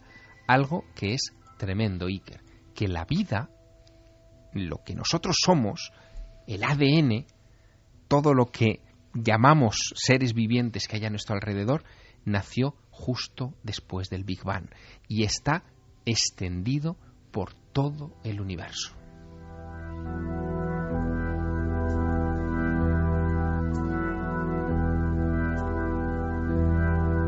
Ahora a las 2 y 35 y es la magia de la radio, nos hemos quedado mirando todos a las orillas del océano cósmico que decía Carl Sagan, intentando encontrar nuestro lugar de procedencia. Se habla de la perfección de ese ADN. Una perfección que en este hombre que somos soberbio, nos incluimos, conocedores del mundo, ¿por qué no hemos vuelto a crear vida? Cuando parece todo a nuestro alcance, la incógnita sigue siendo la misma, en la vida y en la muerte. Todo nuestro poder, toda nuestra tecnología, todo nuestro logro no alcanza ni siquiera a asomarse a una de las dos fronteras. Pero la estructura del ADN se ve con una perfección, con una limpieza, no la entendemos. Nos quieren contar y nos quieren decir, y yo lo he comentado en alguna ocasión y casi me matan, compañeros y amigos, científicos a los que respeto y admiro, pero es una herejía brutal que a mí no me parece tanto. ¿Me, queréis de, me parece igual de inexplicable la perfección del ADN que venga de fuera que que realmente en una sopa primigenia no sabemos bien de qué se haya generado algo, algo que no hemos vuelto ni a rozar. ¿Por qué? Deberíamos con esta tecnología poder construir de nuevo las primeras piezas de este gigantesco puzzle. Imposible. Ahora bien, si esto viene de fuera, el misterio sigue exactamente igual. Si viene de otro mundo, sigue exactamente igual. ¿Quién hizo ese ADN en mundos lejanos? Ahí está el gran debate que un día tendremos, sin duda alguna. Vamos a hacer una cosa. Bueno, por cierto, eh, ¿qué opinaban nuestros amigos, nuestra audiencia, sobre el tema del ADN, sobre el tema de esa conexión madre-hijo, sobre lo que ha estado contado pues mira, Santiago? Cristian Miguel dice increíble la noticia sobre la epigenética, mm, lo de que tu forma de pensar, etcétera, puede cambiar tus genes. Parece que no, pero eso es bastante profundo. Pensad en ello. Raquel Apellidos dice es increíble, pero eso que estáis diciendo ahora mismo de cambiar la genética me lo dijo mi acupuntor hace tres años cuando me detectaron NF1. Yo me lo tomé a chiste, pero me dijo, cuando seas feliz se te curará todo. Y a mi pregunta, con cierto sarcasmo, claro, también me cambiarán los genes. Me respondió, por supuesto, pero tienes que ser feliz para lograrlo. Empieza. Quiero aclarar que aparte de acupuntor es médico, tiene la carrera de medicina. Qué interesante frase, ¿eh? qué, qué, rotunda ¿eh? y qué impactante. Susana dice apasionante y emocionante el tema del ADN que están tratando en Milenio 3. Helen, cada vez estoy más segura de que hago bien no creyéndome todo lo que dicen los científicos. Susana, algo tan simple como hacer ejercicio modifica el ADN. ¡Wow! Borja Fernández, desde luego la teoría de la panspermia es más creíble, pero el mayor inconveniente de esta teoría es que no resuelve el problema inicial de cómo surgió la claro, vida. es lo que, acabamos, lo que acabamos de plantear. De todas formas, ojo, Tania ¿eh? decía también que meditar modifica el ADN, que ella medita y a largo plazo que ve cómo Claro, ¿y va qué- modificando la cosa. ¿Qué conexión hay entre conciencia, consciencia y ADN, no? Es un mundo vastísimo, un mundo que solo empezamos a hollar y que nosotros como club de locos inquietos lo que hacemos es trasladar esas incógnitas. Pero por favor, yo no estoy de acuerdo con una cuestión. Eh, cada vez hay que hacer menos caso de los científicos. No es cierto tampoco, porque muchos de estos científicos son los que están logrando estas, estas epopeyas. Y muchos de estos científicos, como personas, hay de todo, como periodistas y como investigadores del misterio, ni os cuento. Es decir, estas personas también se la están jugando y están abriendo abanicos eh, y cuentan con sus críticas y con sus persecuciones. Ejemplo, Francis Crick, premio Nobel, descubrió el ADN y dijo que fuimos sembrados por extraterrestres. Claro. Sí, porque él dio una vuelta de tuerca a aquella historia y además de plantear la historia de la panspermia, habló de panspermia dirigida. Es decir, que en algún momento quizá una civilización extraterrestre, tecnológica, eh, pudo haber sembrado el planeta Tierra de vida, igual que nosotros, como comentábamos la semana pasada, quizá pudimos haber sembrado accidentalmente Marte con, microorganismos con este Curiosity. Mm, claro, claro, exactamente. Es decir, no hay que renegar de la ciencia, ni mucho menos. Es que la ciencia va creciendo y seguramente muchas cosas los científicos irán llevando eh, el conocimiento hacia ellas. Lo que sí ocurre es que hay determinadas formas de pensamiento, yo no diría científicos, formas de pensamiento que son como un escudo y que no quieren que sepamos nada de esto. Y aquí hay una, una buena respuesta a veces para el ser humano. Ese consejo del acupuntor me parece fantástico. De hecho, no hay nada más a científico que los prejuicios y esas formas de pensamiento que todos sabemos a quienes nos estamos refiriendo están precisamente cargadas de eso, de prejuicios. Y posiblemente los que más presumen de su rigor científico son los que deberían hacerse mirar esa eh, viga en el ojo propio en vez de esa paja en el ojo ajeno. Tenemos ejemplos maravillosos, lo hemos comentado el doctor Lovechis y tantos otros. Hay una vanguardia y hay personas que, como científicos, y yo aquí parto una lanza a su favor, tienen necesidad personal de saber. No se van a contentar solo con lo que les han dicho y van un poco más allá, pero son valientes. Vamos a hacer una cosa. 3 menos 20 es momento de, de, bueno, de meternos en las sombras. En la tercera hora, por favor, atentos porque Diego Marañón trae una historia, tenemos los testimonios y necesitamos vuestra ayuda además porque Preferimos pensar que es una leyenda urbana, ¿eh? preferimos pensar que es leyenda urbana, pero hay algunos datos que, vamos a poner sobre la mesa. Es un tema macabro, eso sí.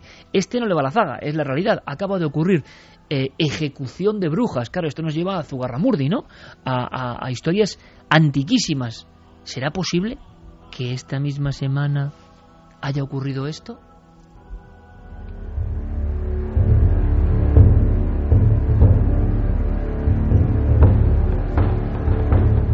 Sueño de la razón produce monstruos. Ya lo dijo Francisco de Goya, ¿no? Eh, las tinieblas, la oscuridad, bruja, Japón, exorcismos, muerte y ejecución. Cinco pivotes sombríos para algo que acaba de ocurrir.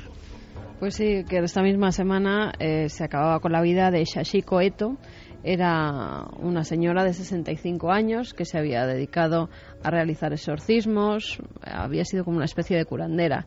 Esta mujer era una mujer normal, se dedicaba a vender cosméticos por las casas, hasta que alguien empezó a decir que tenía ciertos poderes para curar. Ella se lo creyó, creyó que además eh, esos poderes eh, eran divinos, hasta tal punto que creía curar a la gente.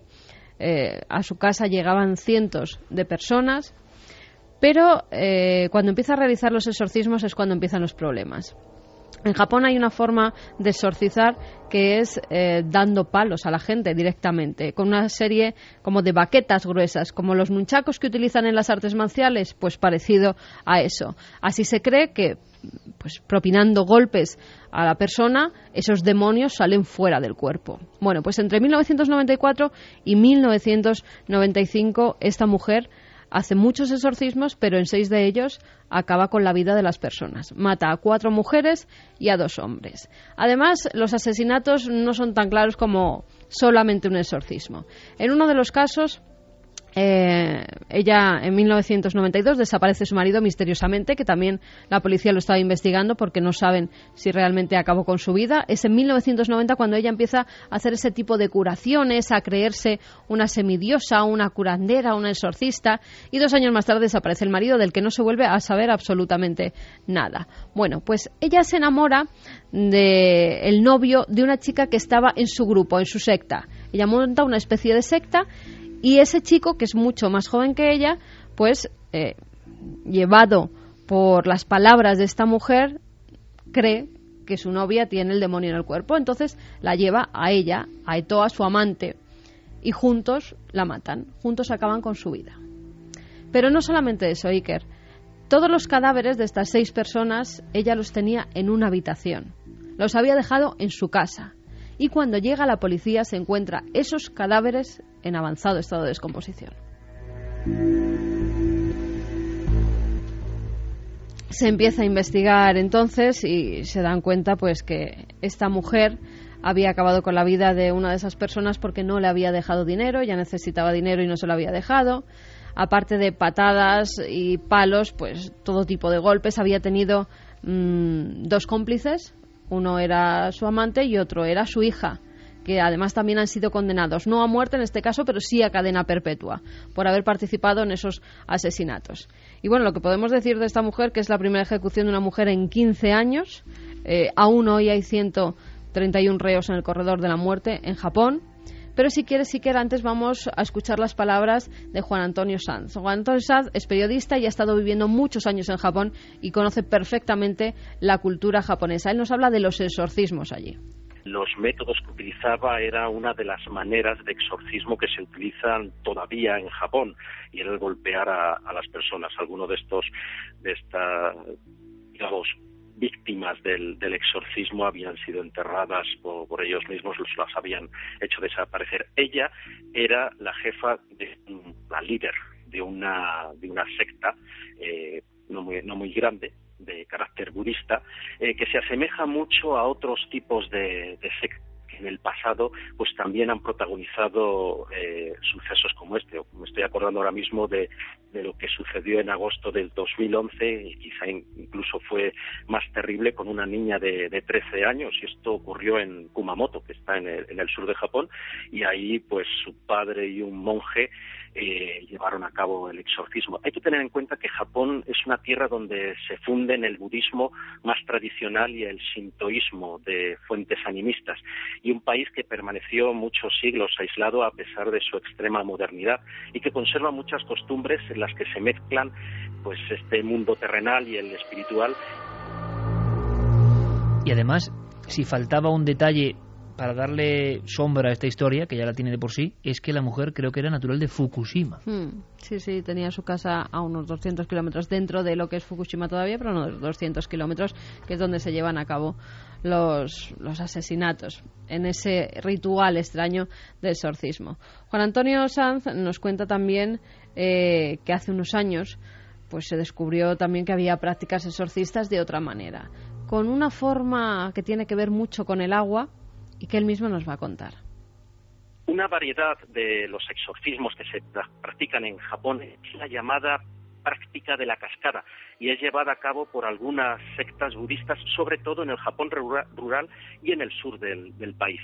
El exorcista, un monje perteneciente a, a, una secta esotérica y un pariente de la persona poseída, atan a esta en una silla o algún otro tipo de mueble donde pueden reposar mientras se produce el exorcismo. El monje eh, posee y, toma en ese momento un, bastón de madera con anillos de metal que causan un sonido especial y único que, según afirman, espanta a los malos espíritus. Pues bien, tras atar al paciente y encender un tipo especial de incienso, el pariente de este, o el monje, que recita unas sutras budistas en el proceso, arrojan sobre él o ella cubos de agua o le lanzan agua a presión con una manguera. En este último caso, la víctima del exorcismo puede perecer asfixiada al no ser capaz de inhalar el, el aire, como sucedió con esta niña de 13 años en Kumamoto en el año 2011. Es ese contraste ¿no? entre el país de los ordenadores, el país de las pantallas de plasma y de los grandes servidores electrónicos y de repente que existe se cohabita de alguna forma con, este mundo sombrío. Hemos hablado, Fermín Agustín lo ha hecho con compañeros de, de Amnistía Internacional mm. que han seguido muy atentamente esta historia. Hay historias tremendas, ¿eh? que no vamos a entrar en ellas, de algunos presos que, por ejemplo, llevan 40 años condenados a muerte. 40 años es una historia de un libro, es la de este hombre. el preso que más tiempo lleva en el corredor de la muerte y no ha sido. Un tipo que lleva 40 años en el, en el corredor de la muerte esperando y se ha vuelto loco. Pero, ¿qué saben de la historia de esta mujer? Eh, pues se sabe que ha sido ahorcada, como hacen en Japón cuando han cometido un delito de asesinato. Hacía 15 años que no se mataba a una mujer. Hacía 15 años, sí, que no se mataba a, una mujer. eh, ya llevan en lo que vamos de año 12 reos que, que han sido condenados a la pena de muerte. Y además se sabe que el 85% de la población japonesa apoya la pena de muerte y aseguran que es necesaria. Por eso hemos hablado con Carlos de las Heras, el responsable de Amnistía Internacional España contra la pena de muerte, que nos comenta cómo es la ejecución en Japón. Pues eh, en Japón las ejecuciones eh, habitualmente se llevan a cabo por ahorcamiento en unas cámaras eh, cerradas a las que no tiene acceso nadie más salvo el personal encargado de llevar a cabo estas estas ejecuciones.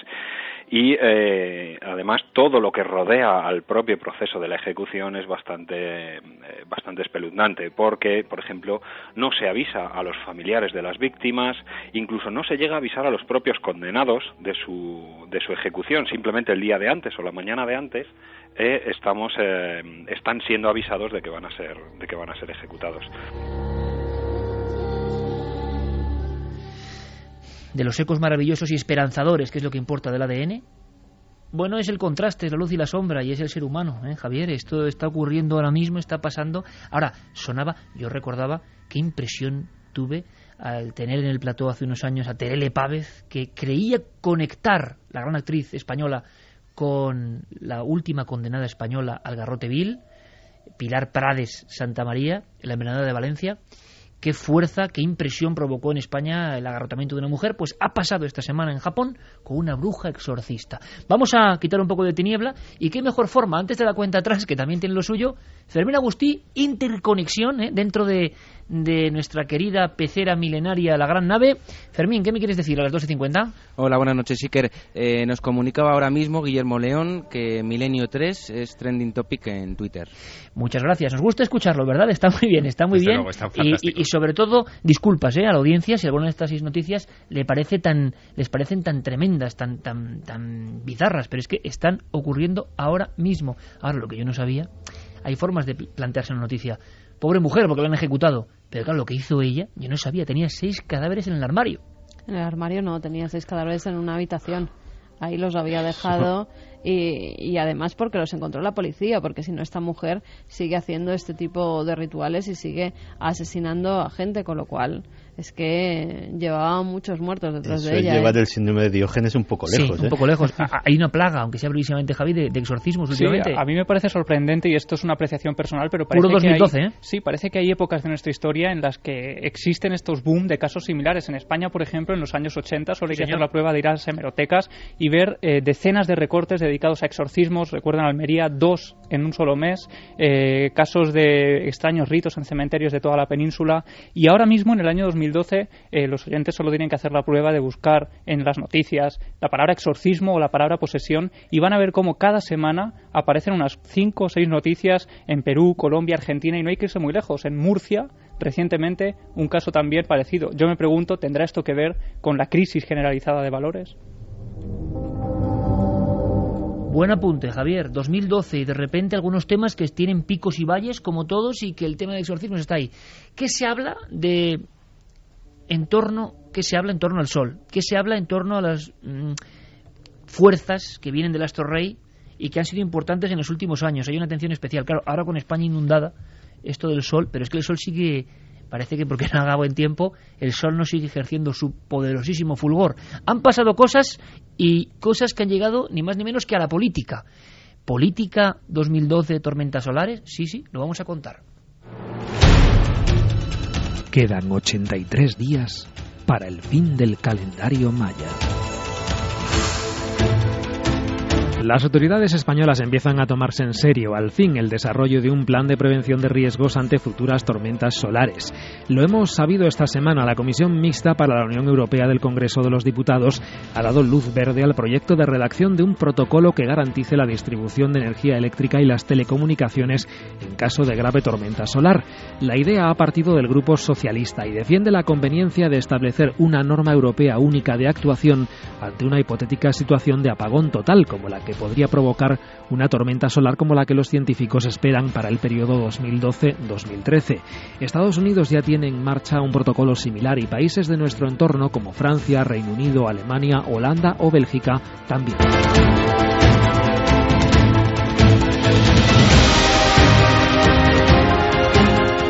Noel Calero y la música que prácticamente desde el apocalipsis. Esperemos que no, claro que sí. Pero, qué curioso, ¿verdad, Javier? Esto no es habitual. Que No un político habitual. se meta, bueno, mm, a intentar hacer protocolos que suenan a muy lejano.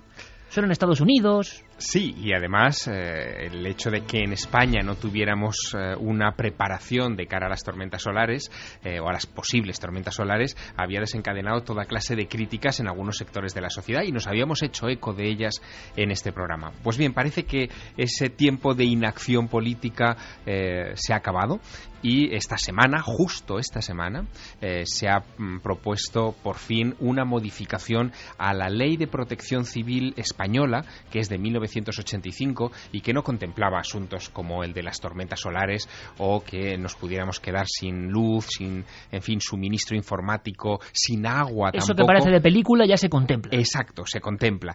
Y fíjate, hemos logrado localizar al diputado que ha puesto en marcha esta iniciativa. Es un veterano diputado socialista eh, canario, eh, se llama José Segura, y él, eh, en fin, ha sido el encargado de introducir toda esta terminología que parecía propia de los apocalípticos o de programas nocturnos como Milenio 3 en el hemiciclo y ha recibido una, un, yo creo que incluso un inesperado apoyo de todos los grupos parlamentarios que han dicho que sí, que efectivamente hay que modificar eh, los protocolos de actuación ante una eventual eh, catástrofe o, bombardeo solar y esto es como eh, el propio José Segura eh, nos contaba que había presentado esta propuesta al Congreso. Yo quise poner de manifiesto en mi intervención en representación del Grupo Parlamentario Socialista en ese debate que se produjo en el seno de la Comisión Mixta para la Unión Europea, que primero que sería conveniente que, digamos, el conjunto de los países de la Unión Europea,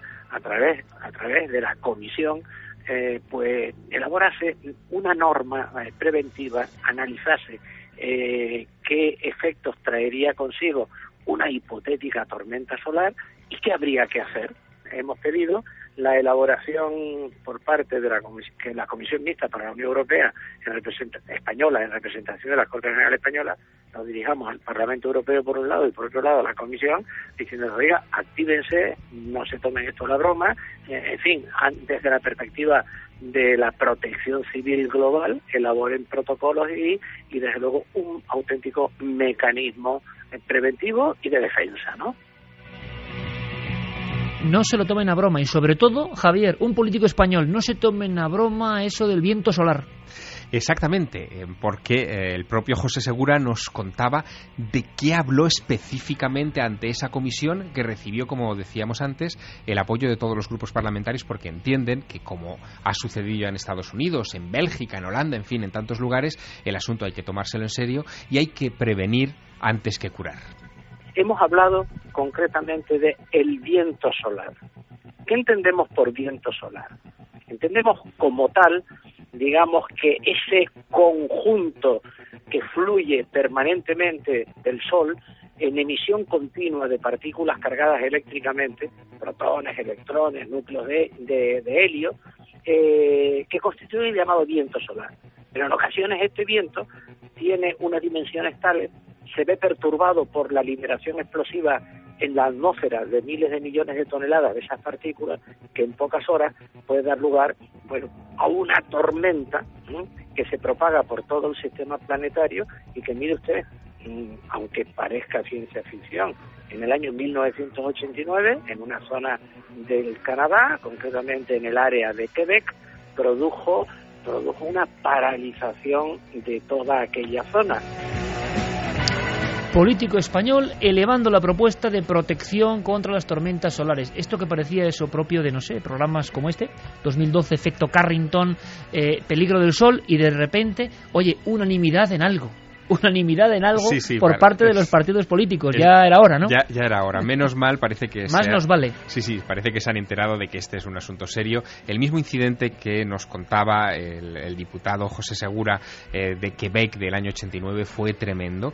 Eh, se quedó esa zona francófona de Canadá sin luz durante nueve horas. Se paralizó por completo un área que afectó a 6 millones de personas y por lo tanto estuvieron al borde de la catástrofe. Eh, fíjate solamente con un, mm, entre comillas, pequeño apagón colectivo que nadie se podía explicar. De repente los generadores dejaron de, en fin, de, suministrar energía eléctrica porque la había absorbido esa lluvia extraña de protones. Y es curioso porque los efectos de aquella tormenta se detectaron incluso en San Francisco, es decir, en el sur de los Estados Unidos, donde de repente hubo barrios enteros, tú imagínate la escena, en la que los portones automáticos de, los garajes de las casas adosadas de muchos barrios se abrían y se cerraban sin control por el efecto precisamente de esa ola solar. Bueno, lo dejamos con esa escena maravillosa y terrorífica de Javier Sierra, y es que a veces el hombre, hasta los políticos se dan cuenta que somos nada en mitad de la nada y hay que mirar un poco más allá, no las cuestiones tan cotidianas, ¿no? Tormentas solares bueno, pues eh, en el Parlamento Europeo, ni más ni menos. Santiago Camacho, compañero, y Javier Sierra, que ha sido un honor como todas las semanas y que mañana nos vemos en la tele, ¿de acuerdo? Pues hasta mañana. Hasta pronto. Un abrazo, compañeros. Javier, tú te quedas porque vamos a hablar de esa otra parte que, que en fin, mm, digna de pesadilla, sinceramente, pero que ha ocurrido y que ha llegado en un mail. Todo eso y mucho más en Milenio 3, a continuación, después de las noticias.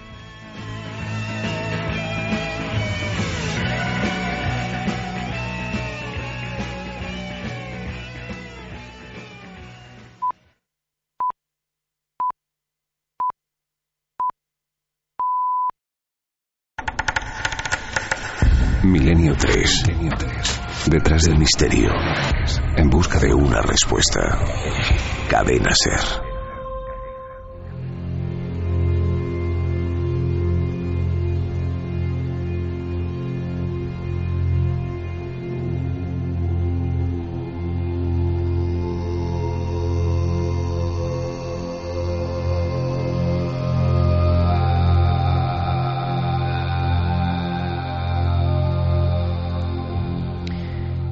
Comienza la tercera hora de Milenio 3, este periódico sonoro que se reserva siempre una especie de cuadernillo, una especie de anexo, para entrar directamente en los misterios que podríamos definir como sobrenaturales y en la investigación del detective de las historias, esas que están en el umbral de lo imposible, en las fronteras del créalo o no. Pero esta noche es especial. Quizá por eso suena el eco remoto, ancestral, sanguíneo, que nos pone Noel Calero de esta banda sonora que dice muchas cosas al viento en un solo alarido que se llama Mongol.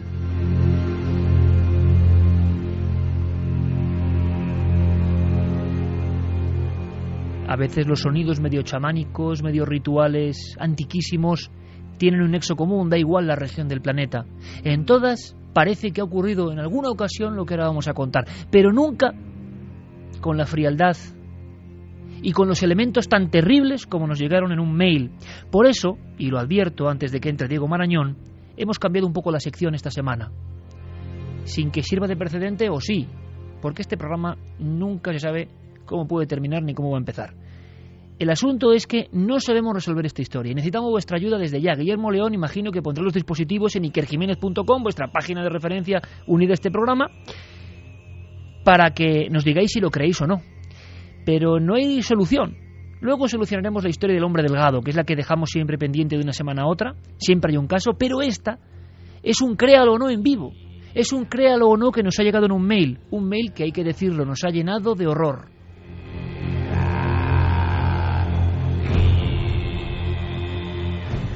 Un hombre, un empresario, llamaba, un hombre nacido en, Canarias eh, y que trabaja en un punto de África y que sabía algo algo que le había impresionado muchísimo y no es para menos.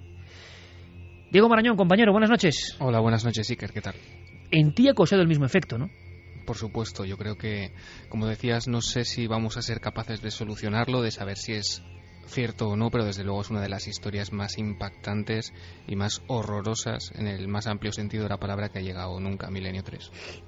¿Por qué? Quizá por esa especie como de asumir lo que ocurre o es que no sé cómo definirlo, no no es una cuestión eh, que sea fácil de verbalizar. Es mejor que los oyentes vayan descubriendo poco a poco esta historia y que por favor nos den su opinión. Eh, porque Diego no sabía, eh, está, está lanzando sus múltiples tentáculos, porque esto tiene que ser leyenda urbana o no. Lo que sabemos, la impresión después de hablar con el testigo Diego, bueno, del que nos trae amablemente esta historia, en realidad le pasa a un buen amigo suyo, después, hay que ser sinceros, después de escucharle, Hmm. la sensación que tenemos ambos Hmm. es de que dice una verdad. Sí, desde luego. Él, él nos está contando su verdad. A él le han contado una historia y desde luego yo no tengo ninguna duda de que esa historia a él le llega tal cual nos la cuenta a nosotros. Yo creo que, como dices, es mejor empezar a explicar un poquito la historia para que los oyentes se sitúen. Vamos allá. Esta semana nos escribía eh, Raúl, un oyente del programa que reside en Canarias, nos ha autorizado a decir su nombre. Es un, un oyente que, que hace tiempo escuchó en un podcast eh, un caso en el que se hablaba de una serie de, bruje- eh, de sacrificios relacionados con brujería que estaban ocurriendo en Nigeria. Eh, hablábamos en Milenio 3 de, una, bueno, de unos empresarios que a la hora de comenzar eh, sus negocios y para que la cosa les fuera bien pagaban una cuota a ciertos individuos, a brujos, que hacían una serie de sacrificios, generalmente de animales, pero él se quedó con algo que se dijo en ese programa, que a veces se necesitaba algo más. Es bien sabido que en Nigeria, por desgracia, desaparecen niños muy fácilmente, así que cuando hace unos días este oyente, Raúl, cenaba con un amigo suyo en un punto de África, con un socio, eh, nos decía que eh, le había llegado este tema que nos iba a contar. Nos cuenta que este amigo suyo es una persona tremendamente seria. Es un ¿Qui- ¿Quién es? ingeniero. Hagamos un poco el retrato robot, lo que sabemos del principal protagonista de esta historia. Se trata de un ingeniero, de una persona, nos dice, con un nivel cultural bastante alto, una persona que a su juicio es absolutamente de fiar, que ha viajado mucho por el mundo y que eh, da testimonio de primera mano de este caso tanto él como su mujer. Actualmente este, este ingeniero vive en un punto que, vamos a obviar de África, en una ciudad de África. Él es de origen francés, eh, va y viene a París y hace unos días, cenando con él, eh, le estaba comentando esta historia a nuestro oyente, esta historia que se comentó en, en Milenio 3 de los sacrificios en África, y él, este amigo, sin pensarlo demasiado, al oír esta historia le dijo que se creía absolutamente que eso fuese así, porque a él le había ocurrido algo que iba bastante más allá. Y empezó a contarlo. Empezó a contarlo, Diego, y vamos a ir escuchando algunos fragmentos de voz. Y luego lo interesante es que incluso podamos eh, trazar líneas de comunicación. Javier Pérez Campo, nuestro compañero, también tiene algunos datos. Carmen irá recibiendo información, porque esto es tiempo real. Y yo quiero saber, sinceramente, quiero que esto sea una leyenda urbana. Mm. Eh, y vamos a ver si logramos, haciendo un poco, eh, ayudándote a ti como detective del misterio de este programa, a, a ir un poco más allá y a tener condimentos, nunca mejor dicho, suficientes para generar eh, un espacio en el que digamos, bueno, esto no tiene sentido, está exagerado o esto pudo ser así. Porque la frialdad con la que se describe esto eh, en este mail es tremenda. Hemos hablado con, con Raúl y vamos a ir comentando, Diego. eh, es la historia de una comida Sí. familiar, ¿no? Este ingeniero, sí, este ingeniero francés se encuentra en París con un amigo suyo de la infancia, con un compañero de colegio de origen nigeriano, y este antiguo compañero lo invita a ir a su país a pasar unos días. Esa estancia se prolonga durante una semana. Este hombre va sin pensarlo, le apetece conocer eh, ese, ese punto de África y, eh, bueno, sube al avión y al día siguiente de llegar eh, en- a ese país, a Nigeria, se celebra eh, en la casa de este amigo suyo una típica reunión familiar africana. Eh, Raúl lo comparaba con, bueno, para que nos hagamos una idea, como la típica barbacoa que podemos hacer aquí, ¿no? Con muchos sobrinos, con, eh, con su familia, que es bastante extensa, con mucha comida y bebida. Hasta ahí todo parece ir normal. El problema llega cuando eh, la madre, la, la cabeza de familia, trae a la mesa eh, unos trozos de carne. Este, esta persona se da cuenta de que todos los miembros de la familia empiezan a, bueno, a comerla, a devorarla con bastante ímpetu y eh, incluso él mismo empieza a probar la carne, se da, se da cuenta de que, bueno, de que no está nada mal y eh, pregunta, eh, porque le, le asalta la curiosidad, qué origen tiene esa carne. Esa carne tan buena, ¿no? Vamos a ir escuchando, ¿te parece, Diego? Me parece muy bien. La historia de una comida familiar, un amigo en Nigeria, en una zona concreta de Nigeria que recibe a otro, y pasa esto. Él pregunta, y lo curioso es que mm, la carne me dijo, Raúl, yo te he de, he de reconocer que la carne era muy buena. O sea, la carne es muy buena y yo cada vez que preguntaban se reían de mí. Y claro, tú dices, bueno, están bromeando, bromeando. Y cuando llevas 10 veces preguntando, dice, te voy a llevar mañana a un sitio y lo verás con tus propios ojos.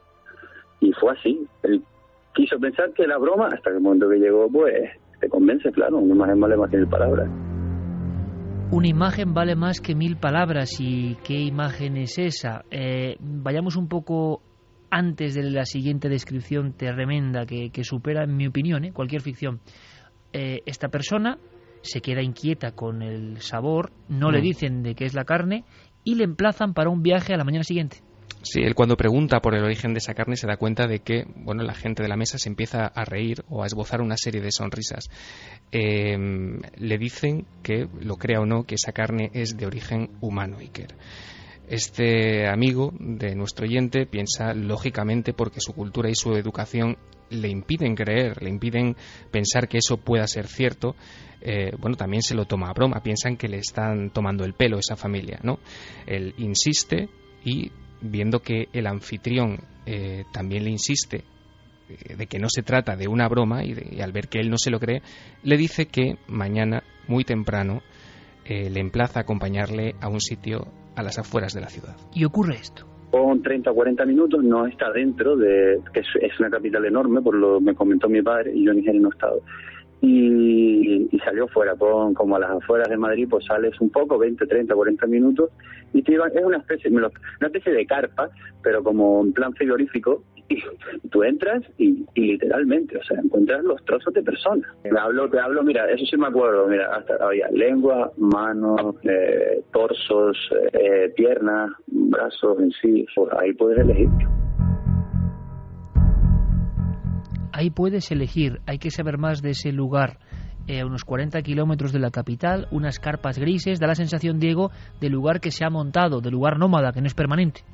Efectivamente, eh, nos contaba Raúl que era un lugar que se había levantado prácticamente en medio de la nada, que curiosamente sí que parecía tener un sistema de refrigeración para conservar esa carne y bueno, el testigo prácticamente se queda mudo, no puede articular palabra y lo que más le llama la atención, aparte lógicamente del espectáculo dantesco que tiene delante, es ver gente con mucho poder adquisitivo. Eh, de hecho, Iker, eh, este, este cabeza de familia donde, donde él está invitado a pasar unos días, de hecho, pide, pide una serie de productos en ese supermercado a la mañana siguiente. Y lo cuenta de esta forma eh, desgarradora, nunca mejor dicho. Imaginemos el ambiente, cómo lo describen. Yo nunca había escuchado, y he escuchado muchas cosas, nada parecido. Eh, el ambiente que está rodeando el entorno como algo ocasional, solo el acceso de unos pocos que acuden hasta allí perfectamente eh, situados en el mapa y que compran rápidamente compran rápidamente la extraña mercancía que viene de dónde. La sorpresa de nuestro amigo es cuando ve que incluso quien le ha invitado a ese extraño festín, esa tienda del horror, compra también ciertos productos. Estaba en las afueras porque porque tiene esta, pero no estaba escondido tampoco. Él pensó que iba a otra cosa. cuando le metieron ahí, pues claro, ya se le fueron todas las dudas de lo que había comido. Eh, y además delante de él pidió comida, ¿eh? O sea, me acuerdo que dice, Raúl pidió carne de un mundo, como, como el tuyo y el mío, igualito pidió carne de un muslo como el tuyo y el mío. Eh, es difícil imaginar la escena. Lo que sí sabemos es que este hombre, el protagonista de esta historia, sufre tal impacto que de inmediato eh, se marcha y se va a Francia, claro. Sí, efectivamente. Antes, eh, antes de sufrir ese impacto y en plena, en pleno mercado, pregunta de dónde viene esa carne, de quiénes, quiénes son las personas que están ahí. Le dicen que es una carne que está al alcance de muy pocos y que sus cuerpos pertenecen en su mayoría a vagabundos. Como dices, este hombre queda absolutamente horrorizado y eh, decide interrumpir inmediatamente esa estancia en Nigeria, llama a su mujer, que está en París, y le pide que saque un billete de avión para ese mismo día y eh, aguantando, digamos, o conteniendo las ganas de, eh, de, montar un escándalo o de llegar incluso casi a las manos ante, con este amigo que le había dado a probar lo que se supone que era carne humana, sale disparado y abandona Nigeria rumbo a París. ¿Estáis imaginando ahora el mercado de carne humana? Es verdad o es una leyenda. Yo repito, ojalá sea una leyenda. Aunque la semana pasada ya contamos unos crímenes de guerra, unos documentos oficiales, unos horrores inconcebibles en el Japón y nos damos cuenta del espejo oscuro que somos nosotros mismos, ¿no? Pero es posible que haya una comercialización, una casi industrialización de la carne humana. Luego ahondaremos, porque yo creo que ni en películas he visto algo parecido. y a veces la realidad, quizá el mito, quizá la leyenda, quizá la exageración de otros hechos, no lo sé, lo que me sigue sorprendiendo es que superan a la mente de los guionistas. No hay ninguna fuente más que la naturaleza y lo que pasa, más sorprendente, más poderosa. Pero claro, es que esto... Él describe coches de valor, coches importantes. Eso sí es un elemento, digo yo, de la leyenda urbana. Ese concepto sí que me parece extraño. O no, es verdad que es una élite la que va al mercado ambulante de carne humana. Hay una última descripción. Una descripción sinceramente horrible. Es que nos hemos quedado helados con este mail. Nunca habíamos recibido nada parecido. Y podemos decir que la solvencia y la honestidad en el sentido profesional de las personas que trabajan en África y que conocemos que cuentan esta información también nos sorprende. Es algo que les ha impactado, que les ha marcado. Esta es la, la última pintura de este mercado del horror. Amontonado. Amontonado como cuando vas a una carnicería normal y corriente, pero de, sin piel Dice, yo no lo volví a ver ni quiero volver a verlo por hacerme comer algo que yo no quería, me engañó. Lo que más me extraño es que me dice que es un negocio totalmente legal, es algo que yo quiero investigar, porque allí la verdad que, más que legal, sino que era un negocio que no era perseguido. Y nadie te va a investigar, dice, me dijo que eran vagabundos, le digo, mira, esas enfermedades que puede llevar cualquier persona, es que no va a de la vida allí.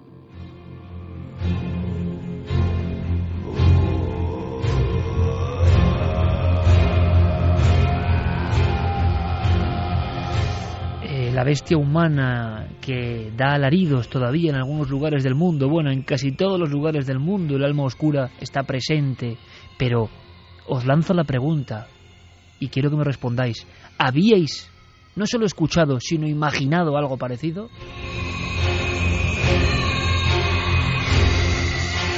el mercado de carne humana instalado en una carpa gris en un lugar en mitad de la nada donde llegan los coches de los poderosos, se compra rápido y todo se levanta, como si hubiese sido casi casi viento de una extraña pesadilla. Hasta aquí la historia, hay más detalles, detalles tremendos que no vamos a ahondar en ellos porque ya es que ponen mal cuerpo. Eh, pero esto nos llega y yo le digo a Diego, Diego, esto es la típica historia de créalo o no, lo que pasa es que hay testigos, nombres, datos concretos. ¿Cómo es posible? Tú te has puesto a investigar y ¿qué has encontrado, Diego? Pues he encontrado que, bueno, que hay muchos antecedentes ¿no? de, canibalismo en, esa parte de África. Es curioso, Iker, cómo en un corte que hemos escuchado, eh, Raúl nos dice que su amigo le cuenta que hay toda clase de extremidades o de trozos de cuerpos excepto cabezas. Y es muy curioso porque ya en 1897, por ejemplo, eh, Sidney Lamford Hine, que era un oficial y médico militar involucrado en operaciones coloniales en el Congo, nos cuenta que eh, él estuvo implicado o eh, se introdujo en varias tribus que practicaban el canibalismo y que, por ejemplo, algunos, algunos de esos individuos cortaban filetes cortaban carne de las caderas, de, los, de las piernas, de los brazos, otros preferían las manos y los pies, pero que también ya en 1897 todos o casi todos rechazaban la cabeza. Y el famoso investigador antropólogo Talbot hizo investigaciones sobre los caníbales de Nigeria y se encontró con tribus que realmente casi casi llegaban a este nivel, no este nivel de industrialización, pero sí de conservación de los cadáveres para canibalismo. Pero claro, todo eso se fue perdiendo, evidentemente, con la llegada lógica de la globalización, la industrialización. ¿Es posible que se mantenga, yo lanzo la pregunta a nuestros sagaces oyentes, ¿es posible que se mantenga esto? Tal y como lo cuenta esta persona, lo cuenta como alguien que de verdad se ha asustado con una realidad. Eh, hay que indagar un poco más. De momento hemos preguntado a varios especialistas. Quiero que escuchéis en un tren de voces, como le llamamos aquí, una especie de declaraciones hiladas, lo que dice Manuel Moros Peña, el doctor, especialista en el mundo del canibalismo, el profesor Botella, ni más ni menos, una autoridad mundial, antropólogo forense, eh, José Manuel Novoa, explorador que ha conocido todo el África profunda, o Fernando González Siches, zoólogo. Yo creo que es un buen póker. ¿Qué nos cuentan? ¿Ellos lo creen o no? Hay que poner en duda el caso porque es una leyenda urbana muy extendida. La historia de las tiendas de carne humana era muy común. De hecho, por ejemplo, me choca mucho pues cuando dicen la carne humana era exquisita, se pagaban enormes cantidades por comer esa carne tal. En los mares del sur, que fue el último bastión del canibalismo, tenemos relatos de pues que se le ha preguntado a gente en su tiempo que habían practicado el canibalismo guerrero, que era allí lo, propio, qué sabor tenía la carne humana, ¿no? Y todos decían pues que parecía mucho al cerdo, pero en ningún relato tampoco ha encontrado nadie que dijera pues que era una carne exquisita. Bajo ningún aspecto puede suceder esto de que la carne humana se venda porque sí.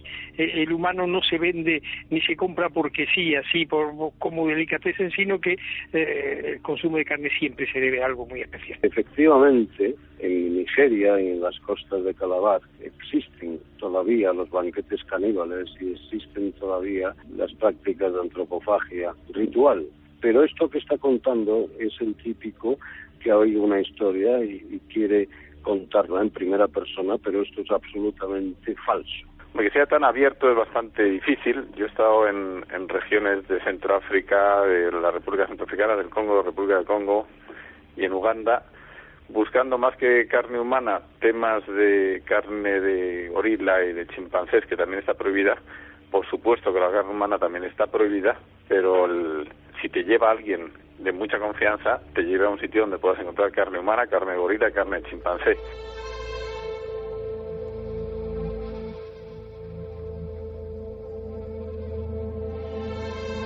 Ojo que González Siches en concreto, que sabe mucho de esto, sí que da una pista a esa posibilidad de que haya mercados, ahora dice, tan abiertos, tan soleados de alguna forma, tan a la intemperie, no lo sé. Otros especialistas, como Botella, muy interesante, dicen que siempre hay un concepto ritual, o sea, no puede haber un comercio. Claro, puede haber o no puede haber.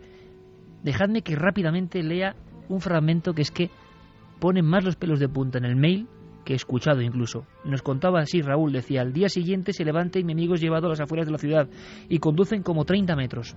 30 minutos, perdón. Llegando al lugar se ve una especie de carpa de color gris y muchos coches caros. Se baja y entra lo que parecía un mercado de los miles que hay en África montados en la nada.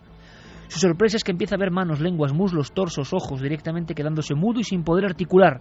Lo segundo que más le llamó la atención fue ver gente con tanto poder adquisitivo comprar ahí. Sin más, su amigo le pide que le corten varios filetes de muslo. Así como cualquier supermercado de aquí, se lo lleva, dándose cuenta de que esa carne era carísima y solo al alcance de unos pocos. Tú, Diego, has encontrado algún documento paralelo que hmm. ya hablaba de conversaciones de venta de carne humana. Sí, se trata de Joshua Milton Blaggy, que es un ex militante de la guerrilla de Liberia. Es, eh, ahora mismo eh, eh, se ha reconvertido en un pastor evangélico, pero hay que decir que este hombre, sobre todo en la guerra civil de 1989, con su grupo Movimiento Unido de la Liberación por la Democracia, mató mm, él, solo a casi 20.000 personas. Él nos cuenta, o le contaba en una entrevista a un canal de viaje, como también eh, ese mercado de canibalismo era algo habitual o al menos posible. Acabamos de comer, estábamos hablando, hemos pedido unos filetes y tú has dicho, no, no, no me gusta comer carne. Y yo te he preguntado, ¿por qué no te gusta la carne? Y tú me has contado una historia de cuando volviste de Nigeria. ¿Podrías repetirla? Concretamente una vez Tenía mucha hambre y vi que lo único que vendían cerca era unas tiras de carne seca. Cuando le di el primer bocado me di cuenta que era humana, carne humana. Así que le quité la pimienta para asegurarme, lavé el trozo para apreciar el sabor y era sabor de carne humana. Llamé a la policía, vinieron y arrestaron al tipo. Les dije que era uno de los generales de Liberia. Les di mi nombre y les conté lo que hicimos. Comí carne humana varias veces, pero ahora me he convertido. ¿Comiste carne humana? Sí, muchas veces. ¿Qué comiste? Mucha gente come el corazón, pero cuando hay hambre la gente se come estos trozos porque son más tiernos. Ya. Sí. De acuerdo.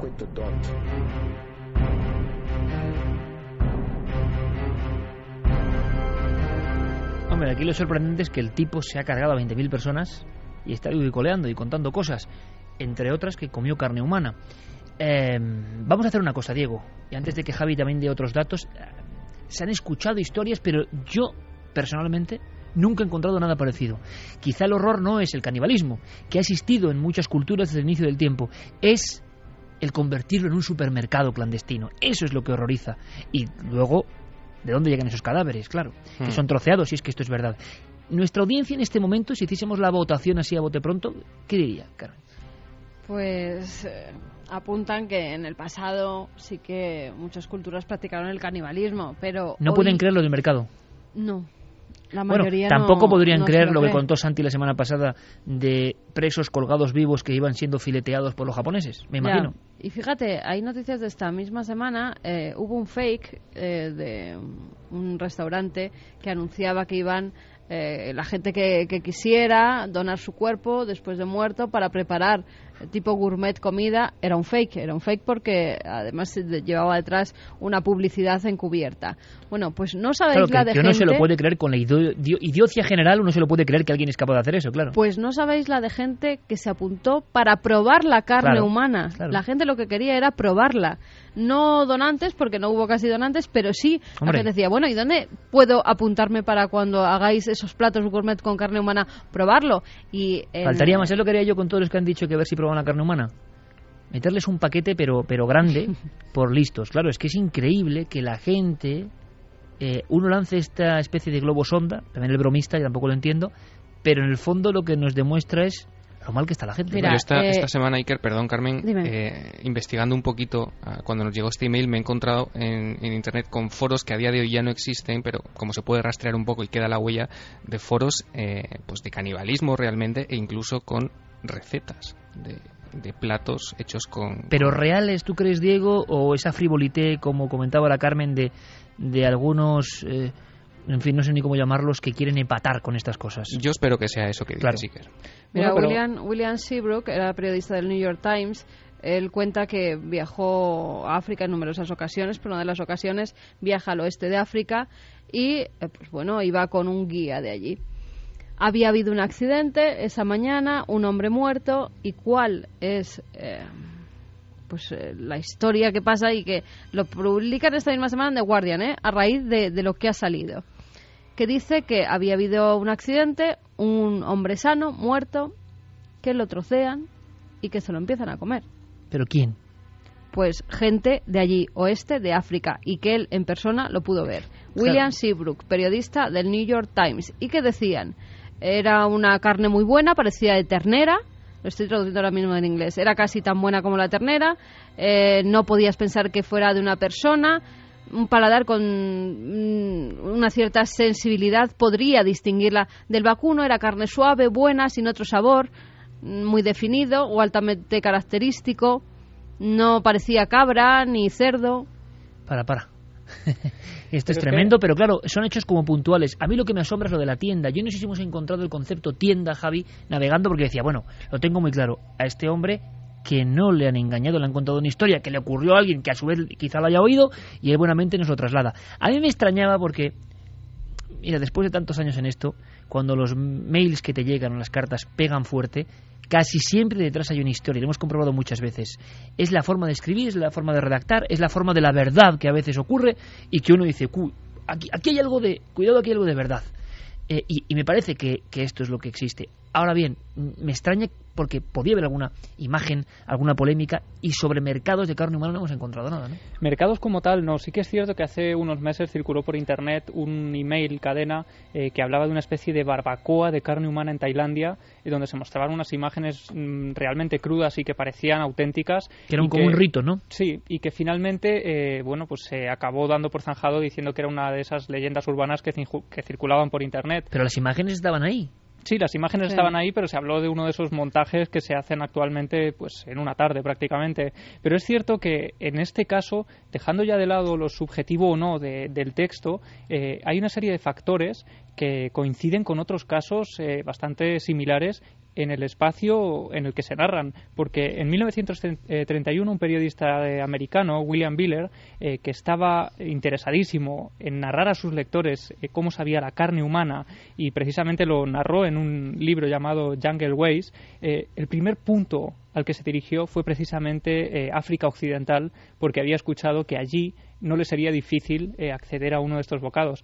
Pero, eh, bueno, y a colación, por ejemplo, de lo que decías ahora, en Holanda el canibalismo es algo completamente legal, siempre que no atente contra, bueno, pues contra la dignidad de la persona, contra su salud, y es decir, eh, solo cuando implica maltrato o cuando viola decoro común es canibalismo ilegal. Pero Eso ¿y cómo lo va a ser- declaraba. ¿y ¿Cómo va a ser canibalismo sin, sin violar a la otra persona? Es que tampoco lo entiendo Claro, bien. pues o autocanibalismo. caso de No, cesión nos lo contaba muertos. Santi, ¿no? En un, en un programa de televisión que hicieron que, o sea, si mutuamente es- tú y yo estamos de acuerdo en córtame un trocito y me lo haces a la plancha. Pero lo es lo que pasó con en la Armin televisión. por ejemplo, también el caso del caníbal de Rotemburgo, que finalmente hubo una víctima que se prestó a cederle su carne. Es decir, es que eh, hay gente dispuesta Sí. a cualquier cosa. Lo, lo asombroso es el concepto, creo yo, de comercio, quizá, ¿no? Es lo que me sorprende. Pero Cuando es hay que- rito, es uno que aquí no es que lo teníamos entienda. la vampira de Barcelona, que es cierto esto, su casa era un comercio. Sí, sí, sí. sí, era un pero- supermercado donde podía la gente pudiente de nuevo encontrar eh, Por pues, cierto, que se cumplen 100 años de la vampira de Barcelona. diferentes cosas para realizar esos rituales. En este caso se creía que se curaban comiendo esos y en Y, ha- y cierta había, y forma había una la especie gente, de comerciantes de, de la exacto, grasa, la los gente huesos. conocía esa casa, era un supermercado de, de, de carne humana en este caso de Sí, niños. Y era gente verdad. poderosa. Se Bueno, repite hubo- el arquetipo. Y hubo otro caso, además, eh, bastante sonado hace un par de años. En La Voz de Galicia se publicó una entrevista a Jaime Peñafiel, el que fue durante años eh, periodista de la Casa Real. A y él Jaime, declaraba. en Cuarto Milenio y Milenio 3 también. Claro, y él declaraba que una de las cosas más extrañas que le habían pasado eh, ocurrió en 1976 durante una cena eh, con el emperador del Imperio de Centroáfrica, eh, Bokassa, Hombre. que bueno, eh, habían, claro, Caníbal, sí. habían tenido de- una cena en el Maxims de París y el último plato era un plato que él había preparado y que él había llevado explícitamente desde, desde África. Él decía que era un plato con- de carne con salsa que probó junto a varios compañeros y que bueno que lo describían como delicioso. Él también dice que era una especie de delicatessen y cuando le preguntan qué era aquello, él le responde que es carne humana. Lo que y pasa al que cabo eso ya, de bueno, al cabo tienen que trasladar la carne desde África hasta París, Claro. tienen que pasar, eso ya Pero Peñafiel, por tanto, ha comido... Peñafiel cree que ha comido. Bueno, y no solo sé eso, ¿Qué no puede solo superar eso. en cuanto a bizarro esto? Peñafiel ha comido carne humana. No solo eso, él declaraba además que interesado por esa carne que él había comido, eh, estuvo haciendo unas in- indagaciones y él declara, literalmente, eh, al cabo de unos meses nos enteramos que la carne procedía de unos escolares de Bocasa que eh, había ordenado asesinar explícitamente para esto. Bueno, mandamos un abrazo eh, a Jaime, que, que nos tiene mucho afecto, hay que decirlo, ¿eh? y, que, y que siempre escucha este programa y le pero que no mandamos un abrazo. creo que por las fronteras se pueda pasar carne humana de niño desde Mombasa Pero- hasta París y encima en Massim que te excepto, lo, que te lo excepto, excepto, cocinen. excepto, hay un gran libro eh, sobre los caníbales africanos dictadores presidentes, eh, publicado hace no mucho tiempo, excepto estos grandes, poderosísimos, multi, bueno, billonarios reyes de África caníbales, que los ha habido durante todo el siglo XX, que viajaban en sus propios aviones, Da que igual, no había fronteras y que no había para ellos absolutamente- absolutamente nada. Eh, y hemos tenido ejemplos, y por cierto, muchos políticos se han relacionado también con ellos. En fin, la, la extraña entretela.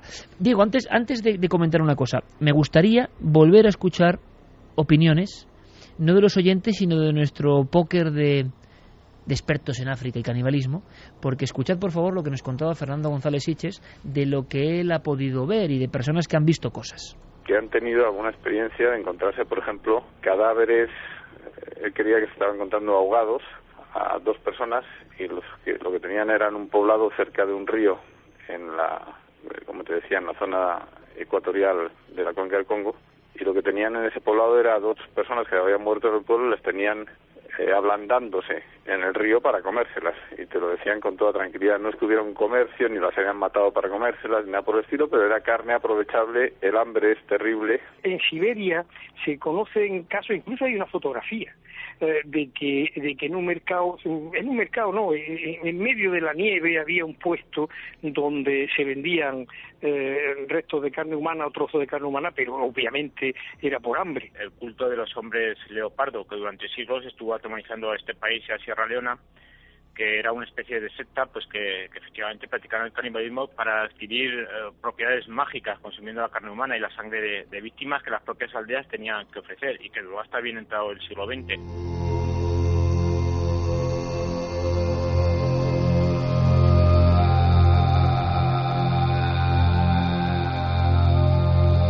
El doctor Manuel Moros Peña, que nos habla del culto de los hombres leopardo, realidades que superan cualquier novela y que son bastante recientes.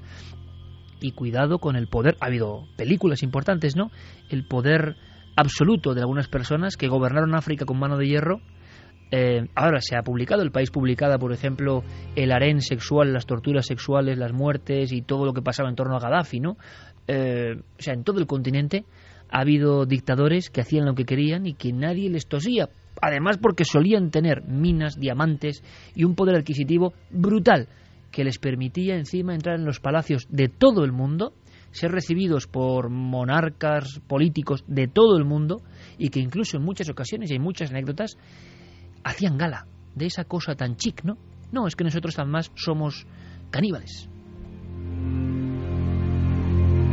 Casos terribles en muchos países africanos. Eh, vamos a hacer una especie de selección de qué está opinando nuestro público, que imagino que, que tendrá mm, bueno, una versión concreta sobre esta historia increíble, mercado de carne humana, ojalá sea increíble, en Nigeria. Mira, dice Juan Luis Morilla, yo puedo entender la película de Viven, pero comer carne humana por placer, qué fuerte. Juan Jesús Moreno, que haya gente que quiera probar carne humana, me parece de locura total. Rafael Viñas, no sé si hace dos años fue en un programa de Milenio 3, hablaron de una especie de experimento publicitario de UFU, tofu de carne humana, que recibió peticiones masivas. Sí, señor. Sí, hablamos Aquí de lo ello. contamos, el Mm. UFU. Oblesna dice incluso la inmensa mayoría de los animales rechazan la carne de su propia especie. No será todo ética. Rubén Sacristán, yo sí que me lo creo. Aún recuerdo una historia que contó Carmen de un tipo que mataron en Francia en el siglo XIX, que le torturaron y mataron entre los de su pueblo por defender a su primo y que acabaron pegándole fuego y comiéndose lo que quedó de él. Claro que sí, el pueblo maldito de Francia. Exactamente. Diego Boneta dice, se me ha revuelto el estómago, canibalismo, cadáveres troceados, mercados de carne humana, tribus. Borja Fernández, no sé, pero no creo mucho la historia. Hoy en día hay cosas increíbles, pero no me llegó a creer a este hombre. ¿Por qué no lo denunció antes? Hombre, eh, dentro del mercado, viendo ese ambiente, estando en Nigeria y rodeado de gente que compra carne humana, si esto es así, ponte tú a denunciar que igual acabas en el, en el gancho. Claro, nos decía nuestro oyente en el email que no lo había hecho por temor a represalias Claro, sobre todo. Claro. Y, y Diego, y viendo un poco que, evidentemente, yo creo que también hay una def- autodefensa de nuestro ADN, nunca mejor dicho, y queremos, eso ocurre muchas veces y es, y es curioso. Cuando vemos una noticia terrible, luctuosa, ¿os habéis dado cuenta? Yo creo que es una cosa que compartimos todos los seres humanos. Intentamos no creerlo o poner ciertas condiciones. Bueno, esto seguro que es un ajuste de cuentas, esto es una cosa que no me puede afectar a mí porque es increíble que el ser humano llegue a este nivel de maldad. Y por fortuna yo creo que en los oyentes está pasando, ¿no? Y en nosotros también. Hay una necesidad o una especie de Yo instinto lo creo, de no ¿eh? creerlo. Yo también me lo creo, sinceramente. Yo sí que me lo creo. Yo, me lo- no- yo me- puedo estar equivocado, eh, ojo. De pero hecho, Iker eh, nos decía Raúl en su, en su email que él era consciente de que lo que estaba contando puede parecer la historia de una película gore y que desde luego a mí me dijo por teléfono que, eh, que no pretendía ni que le creyésemos ni que le dejásemos de creer, que lo único que quería era aportarnos ese testimonio que como dices tiene esa novedad sobre todo de- del factor mercado tan al aire libre que puede recordar además Iker a argumentos de películas como la saga eh, de Hostel, ¿no? La- eh, Es ese verdad. club sí, pero son, son esos mercados que solo conoce un grupo Claro. de gente muy determinado y que van allí porque saben lo que se vende. Sí, 30 es- minutos en coche desde esa ciudad, es que no todo el mundo Suena tiene mercado coche allí. negro, ¿no? Mercado Suena a negro. mercado negro y al lugar que ya sabe la gente pudiente de allí que puede ir a comprar determinado tipo de carne, en este caso humana. Bueno, había una cosa muy curiosa y es que en Nigeria había habido muchos problemas. eh, he visto la noticia y habían protestado contra la película Distrito 9 de alienígenas y un mundo de una África absolutamente degradada y eh, estaban muy preocupados porque había escenas de canibalismo al parecer. Qué curiosa paradoja, ¿no? De momento vamos a hacer una cosa, lo dejamos ahí, Diego, y si a partir de ahora recibimos alguna pista, algún dato, alguien sabe algo, amigos que tenemos y que escuchan este programa en la red en África, bueno, pues que nos digan algo, desde luego, porque nos ha dejado esto mm, realmente helados. Ahora, si te parece, Noel, ponemos la música mm, referencial de Créalo o no y rápidamente resolvemos la historia de ese hombre, ese hombre un poco más fantasmagórico, el hombre delgado.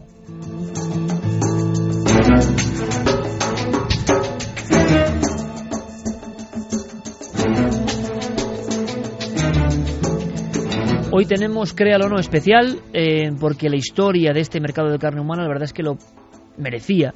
Porque queremos saber más, queremos investigar con vosotros. Ojalá lleguemos a decir que esto es un fraude y que por fortuna nuestro amigo lo engañaron, le contaron algo que no era exactamente así, aunque parece difícil por la rotundidad de las pruebas, de los hechos y de cómo se cuenta. La semana pasada hablábamos eh, de un caso concreto, de una fotografía misteriosa, de unos niños que desaparecían. Hmm. Y a veces en su última foto, por detrás, surgía alguien. Ese alguien es el hombre delgado. Y la encuesta, elaborada y mantenida por Guillermo León en ikerjiménez.com, ¿qué dice a día de hoy? Pues preguntábamos si la historia del hombre delgado era verdadera o falsa. Verdadera han votado 40,9% y falsa 59,1%. Mm, No está mal, ¿eh? 40 a 60 más o menos. Diego, solución. Pues la solución eh, la tenemos en esa encuesta reflejada. Efectivamente es una historia falsa. Algunos de nuestros oyentes Iker han llegado, de hecho, al germen mismo de, de- del fraude o de esta historia. Así que muy bien por ellos. Esta historia del hombre delgado comienza el 8 de junio de 2009. Además tenemos fecha concreta. Se trata de un concurso de fotografías paranormales eh, que se pone en marcha en los foros de Something Awful, que es una página pues dedicada digamos a diseño gráfico lo que se les pedía a los participantes era convertir fotografías normales en imágenes espeluznantes manipulándolas para luego hacerlas pasar como auténticas en una serie de foros paranormales. La historia del hombre delgado ha alcanzado tal popularidad en estos eh, tres años que mm, ha sido eh, ha sido germen de creaciones de fans de una serie de falsos documentales en internet de varios videojuegos e incluso Iker de una película que se estrena el 21 de diciembre de este año que se llama El hombre de las sombras El hombre de las sombras, creo que tenemos un documento, va a ser la película de un mito, de una especie de leyenda urbana en Internet que llega al cine. Por tanto, el mito al final se ha convertido, curiosa historia, ¿verdad?, en algo tangible. Todas las madres cuentan a sus hijos historias. Hola, cariño. Algunas son leyendas. Es una canción preciosa. Pero otras pueden convertirse en realidad. Creo que era el cazador. Le vi dos veces en ese puente. No había nadie. Salí y ya no estaba. Existe. No es un monstruo, ni el demonio, ni ningún animal. El último niño desapareció hace dos meses. Pronto le tocará al siguiente. Le he visto. ¿Tú también lo crees?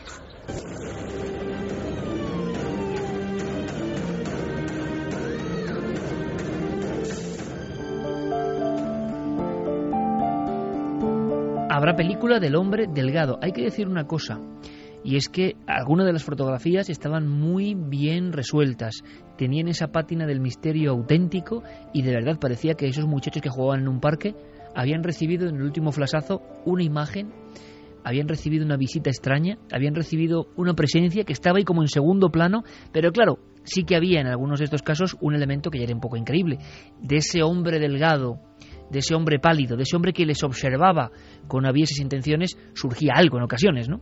Claro, se surgían una especie de tentáculos eh, un poquito extraños.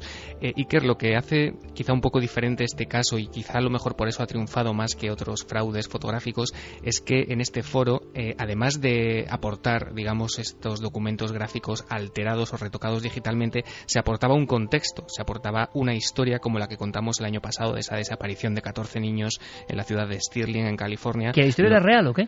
No, no, la historia era inventada, pero no ¿También? siempre. Claro, la historia era absolutamente inventada por, por usuarios de ese mismo foro, pero es algo diferenciador. No siempre se inventa un contexto. eh, No era una fotografía suelta, ¿no? Claro, se inventaba también pues eh, ese- esa especie de, de fondo, ¿no? De, de historia macabra eh, que la hacía desde luego mucho más eh, espeluznante a esos documentos. Pero sin embargo, el éxito de este hombre delgado, el éxito de esta leyenda, No, ha ha, sido- empezado a crecer y ya lo que ocurre, la marea, y es bueno dejarlo claro, es un fraude, ha acertado eh, la gran mayoría de nuestro público, pero ya es irreparable de alguna forma. No, Eh, desde luego se ha convertido eh, en un icono de, de nuestra época, en una auténtica estrella de, de Internet. Eh, tiene páginas web dedicadas únicamente a la figura de Slenderman. Al creador, que se llama Victor Search, eh, un, un usuario de ese foro, le entrevistan y es considerado pues una especie de celebridad entre los seguidores de esta, de esta especie de, de monstruo con tentáculos que atrapa a los niños de noche. Pero quizá la esencia de todo esto reside en algo que va más allá. Y es que hay algunas fotos, y eso Carmen tú lo sabes bien, y lo sabemos bien todos, Guillermo León, todos los que estamos aquí, eh, que pueden ser reales o no. Habitualmente son reales o inexplicables las que tienen ese algo. ese algo no es definible, ese algo no pertenece al mundo de los píxeles de la informática, es, como en un cuadro, la expresión que se nos devuelve al mirar a esa imagen. Y la del hombre delgado estaba muy bien hecha, tenía no Sí. solo que era creíble, Lo sino malo, lo no se malo del hombre tentáculos. delgado es que había muchas fotos del hombre Claro, delgado. claro. se Entonces, ponían a buscar y decía, así ya fotografiado, no es, parecía ya no es tan creíble porque las fotos que nos llegan que pueden ser o de algo misterioso o de algún error que han tenido que se ha podido reflejar cualquier cosa ninguna si es verdad es igual a otra Claro, y además las Nunca. fotos, las fotos originales, las dos primeras fotos que se suben a ese foro, tienen también el componente de ser muy sutiles. A mí Mm. me han llegado a preguntar, ¿pero qué es lo que tengo que ver en esta foto? O sea, hay que, ve- hay que mirarlas muy cuida- cuidadosamente, a lo mejor para descubrir dónde está el hombre Tienes que tener el ojo está claro. sí. muy bien hecho, pero yo creo que todo esto bebía de una cosa que sí que es real, o que por lo menos no se ha descubierto el fraude, que da bastante miedo, y que ocurrió. Fíjate, a mí una de las fotos antiguas y que resolvió Carmen hace poco, o que nos contó su historia, yo pensé que estaba resuelta, es la foto de una niña en una campiña en Inglaterra, y que de pronto su padre le hace unas fotos, está con un vestidito de margaritas, si no recuerdo mal, entre las flores, y en una de las fotos aparece una especie de hombre alto que nadie ha visto, enfundado en una especie de traje Una blanco, especie de astronauta. una especie de astronauta venido de ninguna parte y que surge ahí. Lo increíble es que el impacto, eso llegó muy fuerte en los libros antiguos de misterio, cuando uno veía esas fotos se le quedaban grabadas, o sea, tenía algo, un arquetipo que se quedaba grabado, y luego encima mi, mi temor, porque realmente esa foto me impresionó, detrás de la niña como vigilando, como sorprendido, y ahí no había nadie, era una extensión, y resulta que no se había podido llegar a una solución y No. se tenía como un icono. Bueno, pues el hombre delgado, estas fotos yo creo que bebían un poco de ese impacto enorme de las imágenes que tienen ese algo, ese aroma de lo real. Diego, que ha sido un placer como siempre y la semana que viene hemos tenido esta cuestión especial del mercado de carne humana, revisaremos lo que piensa la audiencia y por supuesto pondremos otro de esos peldaños inquietantes que tú vas construyendo en la escalera de Créalo, ¿no? ¿Te parece? Aquí estaremos en siete días, como siempre. Un abrazo. Otro para ti.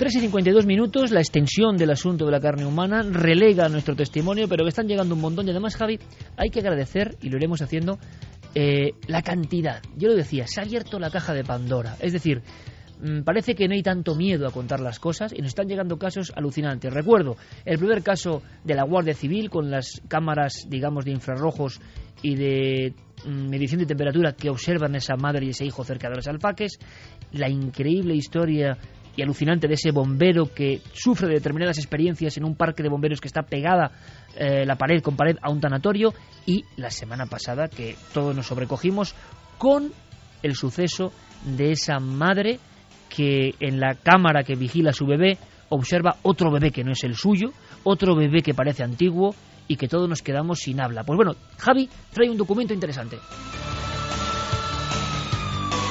Un documento que la propia familia nos ha hecho llegar, seguiremos indagando y que nos deja también de piedra. Es de agradecer no solo la cantidad, sino la valentía y también estos documentos que están aportando a estos casos y que les dan ese valor especial. En este caso es el recibo de servicio técnico. Si recuerdas un poco la historia por encima, eh, la mujer eh, aseguraba que en el monitor de seguridad eh, por el que vigilaba su bebé que estaba en su dormitorio, veía a una mujer echarse encima del niño y dándole un beso y llevando a cabo una serie de imágenes Cuando no había nadie. Claro, y la escena más terrible es que veía una especie de niño que parecía de otro tiempo. Pues aquí tenemos ese recibo de servicio técnico y, bueno, se ofrecen los datos, el número de cliente, eh, una serie de, de datos más y la referencia y al final dice descripción de la avería y la frase es se ve otro niño que no es el que enfoca la cámara. Atención a lo que ha dicho Javier Pérez Campos, ¿eh? el documento. En servicio técnico, incidencias. Se ve otro niño que no es el que enfoca la cámara.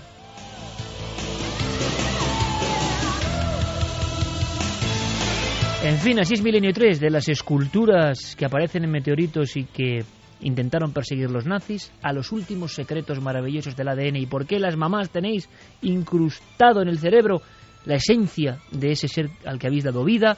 Hemos hablado de la panspermia si vinimos del espacio, nos hemos sobrecogido con las tormentas solares, hemos visitado, ojalá, solo en sueños de tiniebla, un mercado de carne humana y como documento final, un frío análisis técnico de un aparato que grabó una imagen que parecía de otro tiempo. Si os parece, terminamos con mensajes. Pues vamos con mensajes. Y que nos hablan en un mail de la placentofagia. El comerse la placenta. Sí, que también es algo muy chic, que se ha puesto de moda en ciertos círculos. Claro, y eso nos dicen, ¿no es canibalismo? Sí, y aparte, bueno, no sé, pero la, la placenta debe tener unos nutrientes y que debe ser una, una correa de transmisión de tantas cosas. De Que, claro, vitamina K. Claro, ¿y qué ocurre? Que muchas marcas cosméticas siempre se ha dicho, ¿no? Que utilizan placenta. Sí, pero eso es bueno, una marca marcas cosméticas, pero no comerte. Ya, comértela es una pasada. Ahora, en esta sociedad en la que vivimos, uno dice, ¿cómo hacer la placenta frita porque va a ser más joven y se lo come todo el mundo? Que está de moda, de verdad que está de moda. Que ahí ya he buscado y hay muchísimos foros Pues ejemplo de del tiempo. madres diciendo cómo hacer su propia placenta. Hombre, cuando describimos, es un poco... Hombre, yo muchas veces hablo de esto y espero eh, no estar muy acertado, pero tengo una visión un poco apocalíptica de la mente de la gente, ¿no? Por supuesto no de los oyentes de Milenio 3, que sé que son de una forma muy especial, pero de muchas personas que veo. El ejemplo, cuando hablamos de los traficantes de aceite humano, es decir, de personas en Perú que desengrasaban a otras, las mataban Mm. y les quitaban el aceite, la grasa humana, en lo que más me sorprendió de aquella historia no es el hecho criminal, es que en foros de belleza de determinados países, las mujeres decían que estaban de acuerdo que si rejuvenecían, ellas se pondrían aceite humano en la cara. A eso hemos llegado. Peores cosas se ponen. ¿no? A eso, a eso hemos llegado. labios como salchichas Sí, y cosas A eso hemos llegado, sí, sí, pero aceite humano. Bueno. Ricardo del Bosque dice, los vikingos ya comían carne humana de sus víctimas. Tania López, yo tampoco lo creo, dudo que sea cierto. Christian Fox, he leído que dicen que la carne humana es deliciosa y cuando ya lo prueban no pueden dejar de comer por lo exquisita que es. Eso es un poco lo que dicen de los tiburones, ¿no? Cuando muerden a un hombre, ya no quieren Cuando más peces. prueban la sangre, ¿no? Bueno, y es lo que contaban también el salchichero de Venecia y, por ejemplo, otro de esos pasteleros de carne humana que siempre ha corrido la leyenda. En Valencia tuvimos uno en el siglo XV y los clientes, según cuentan las crónicas que nos enseñó en su día eh, Rafael Solaz, eh, aseguraban que era una carne deliciosa. Claro, pero no Pastelero de sabían- carne humana en Valencia. Sí. Pero no sabían que estaban comiendo carne humana. Claro. En, en 2012, en mayo, salía que un chino vendía carne humana en el mercado. Bueno, También, y- y... no lo sabía la gente que lo compraba. ¿eh? Claro, y hace unos meses salía un hombre también, es que hemos hecho una, una revisión de casos eh, que vendía carne humana como si fuera carne de avestruz y eso ha ocurrido en junio de este año. Espantosa revisión, por cierto. Dice Eb que tiene que ser una leyenda urbana, por Dios, como... Que lo sea, ¿no? Si es un señor de Mm. cierta credibilidad, no llega a París y pone en alerta a la policía. Es que nos gusta mucho el morbo, esto ya se pasa de castaño oscuro, no me lo creo. Dicen también que lo denuncian ante Naciones Unidas. Fran Ojeda, el problema es para la gente que tiene cultura y un pensamiento distinto, como es la mentalidad occidental. En Japón se comían humanos, en China también, en Corea del Norte se siguen comiendo fetos humanos y en África se siguen comiendo a humanos. Yo lo veo normal, intentando entrar dentro de su mente. Da la impresión de que una cosa es lo ritual y otra cosa es venderlo al por mayor, como nos han contado. Repetimos, ojalá sea leyenda urbana, pero si sabéis algo, estamos aquí para informar, para desfacer en tuertos. Eh, mañana hay algo importante. Mañana en Cuarto Milenio tenemos un documento que, que creo que merece la pena y por eso os lo cuento. Es un expediente X de la Guardia Civil con ocho testigos, con las firmas, con los documentos y yo creo eh, que es de lo más sobrenatural que se puede poner en un informe de las Fuerzas de Seguridad del Estado. Lo asombroso no es solo el informe, lo que dice, lo que vivieron, entre otras cosas, desenfundar ocho pistolas de ocho agentes apuntando a una cosa que, que vais a ver lo que es, que parece uno de esos fantasmas, si es que existen, de los que hemos hablado. Lo asombroso es que es un documento clasificado y reservado que vamos a mostrar y sobre todo que en el plató va a estar eh, la principal eh, el principal protagonista de este evento ocurrido en España. Es decir, nunca que yo sepa, nunca ha habido expedientes X de la Guardia Civil, a quienes mandamos un abrazo a todo el cuerpo porque sabemos que han investigado muchos misterios, que haya salido a la luz. Mañana va a ocurrir en cuarto milenio y yo os espero para contarlo porque es un eslabón importante en el mundo del misterio. Fermín Agustí, Noel Calero, ha sido un placer. Hasta dentro de siete días. Javier Carmen, mañana en la tele los veo. Venga, mañana sobre las doce y media de la noche. Más o menos. Hasta Javi, mañana. gracias. Gracias. Ahora todas las noticias. Feliz semana.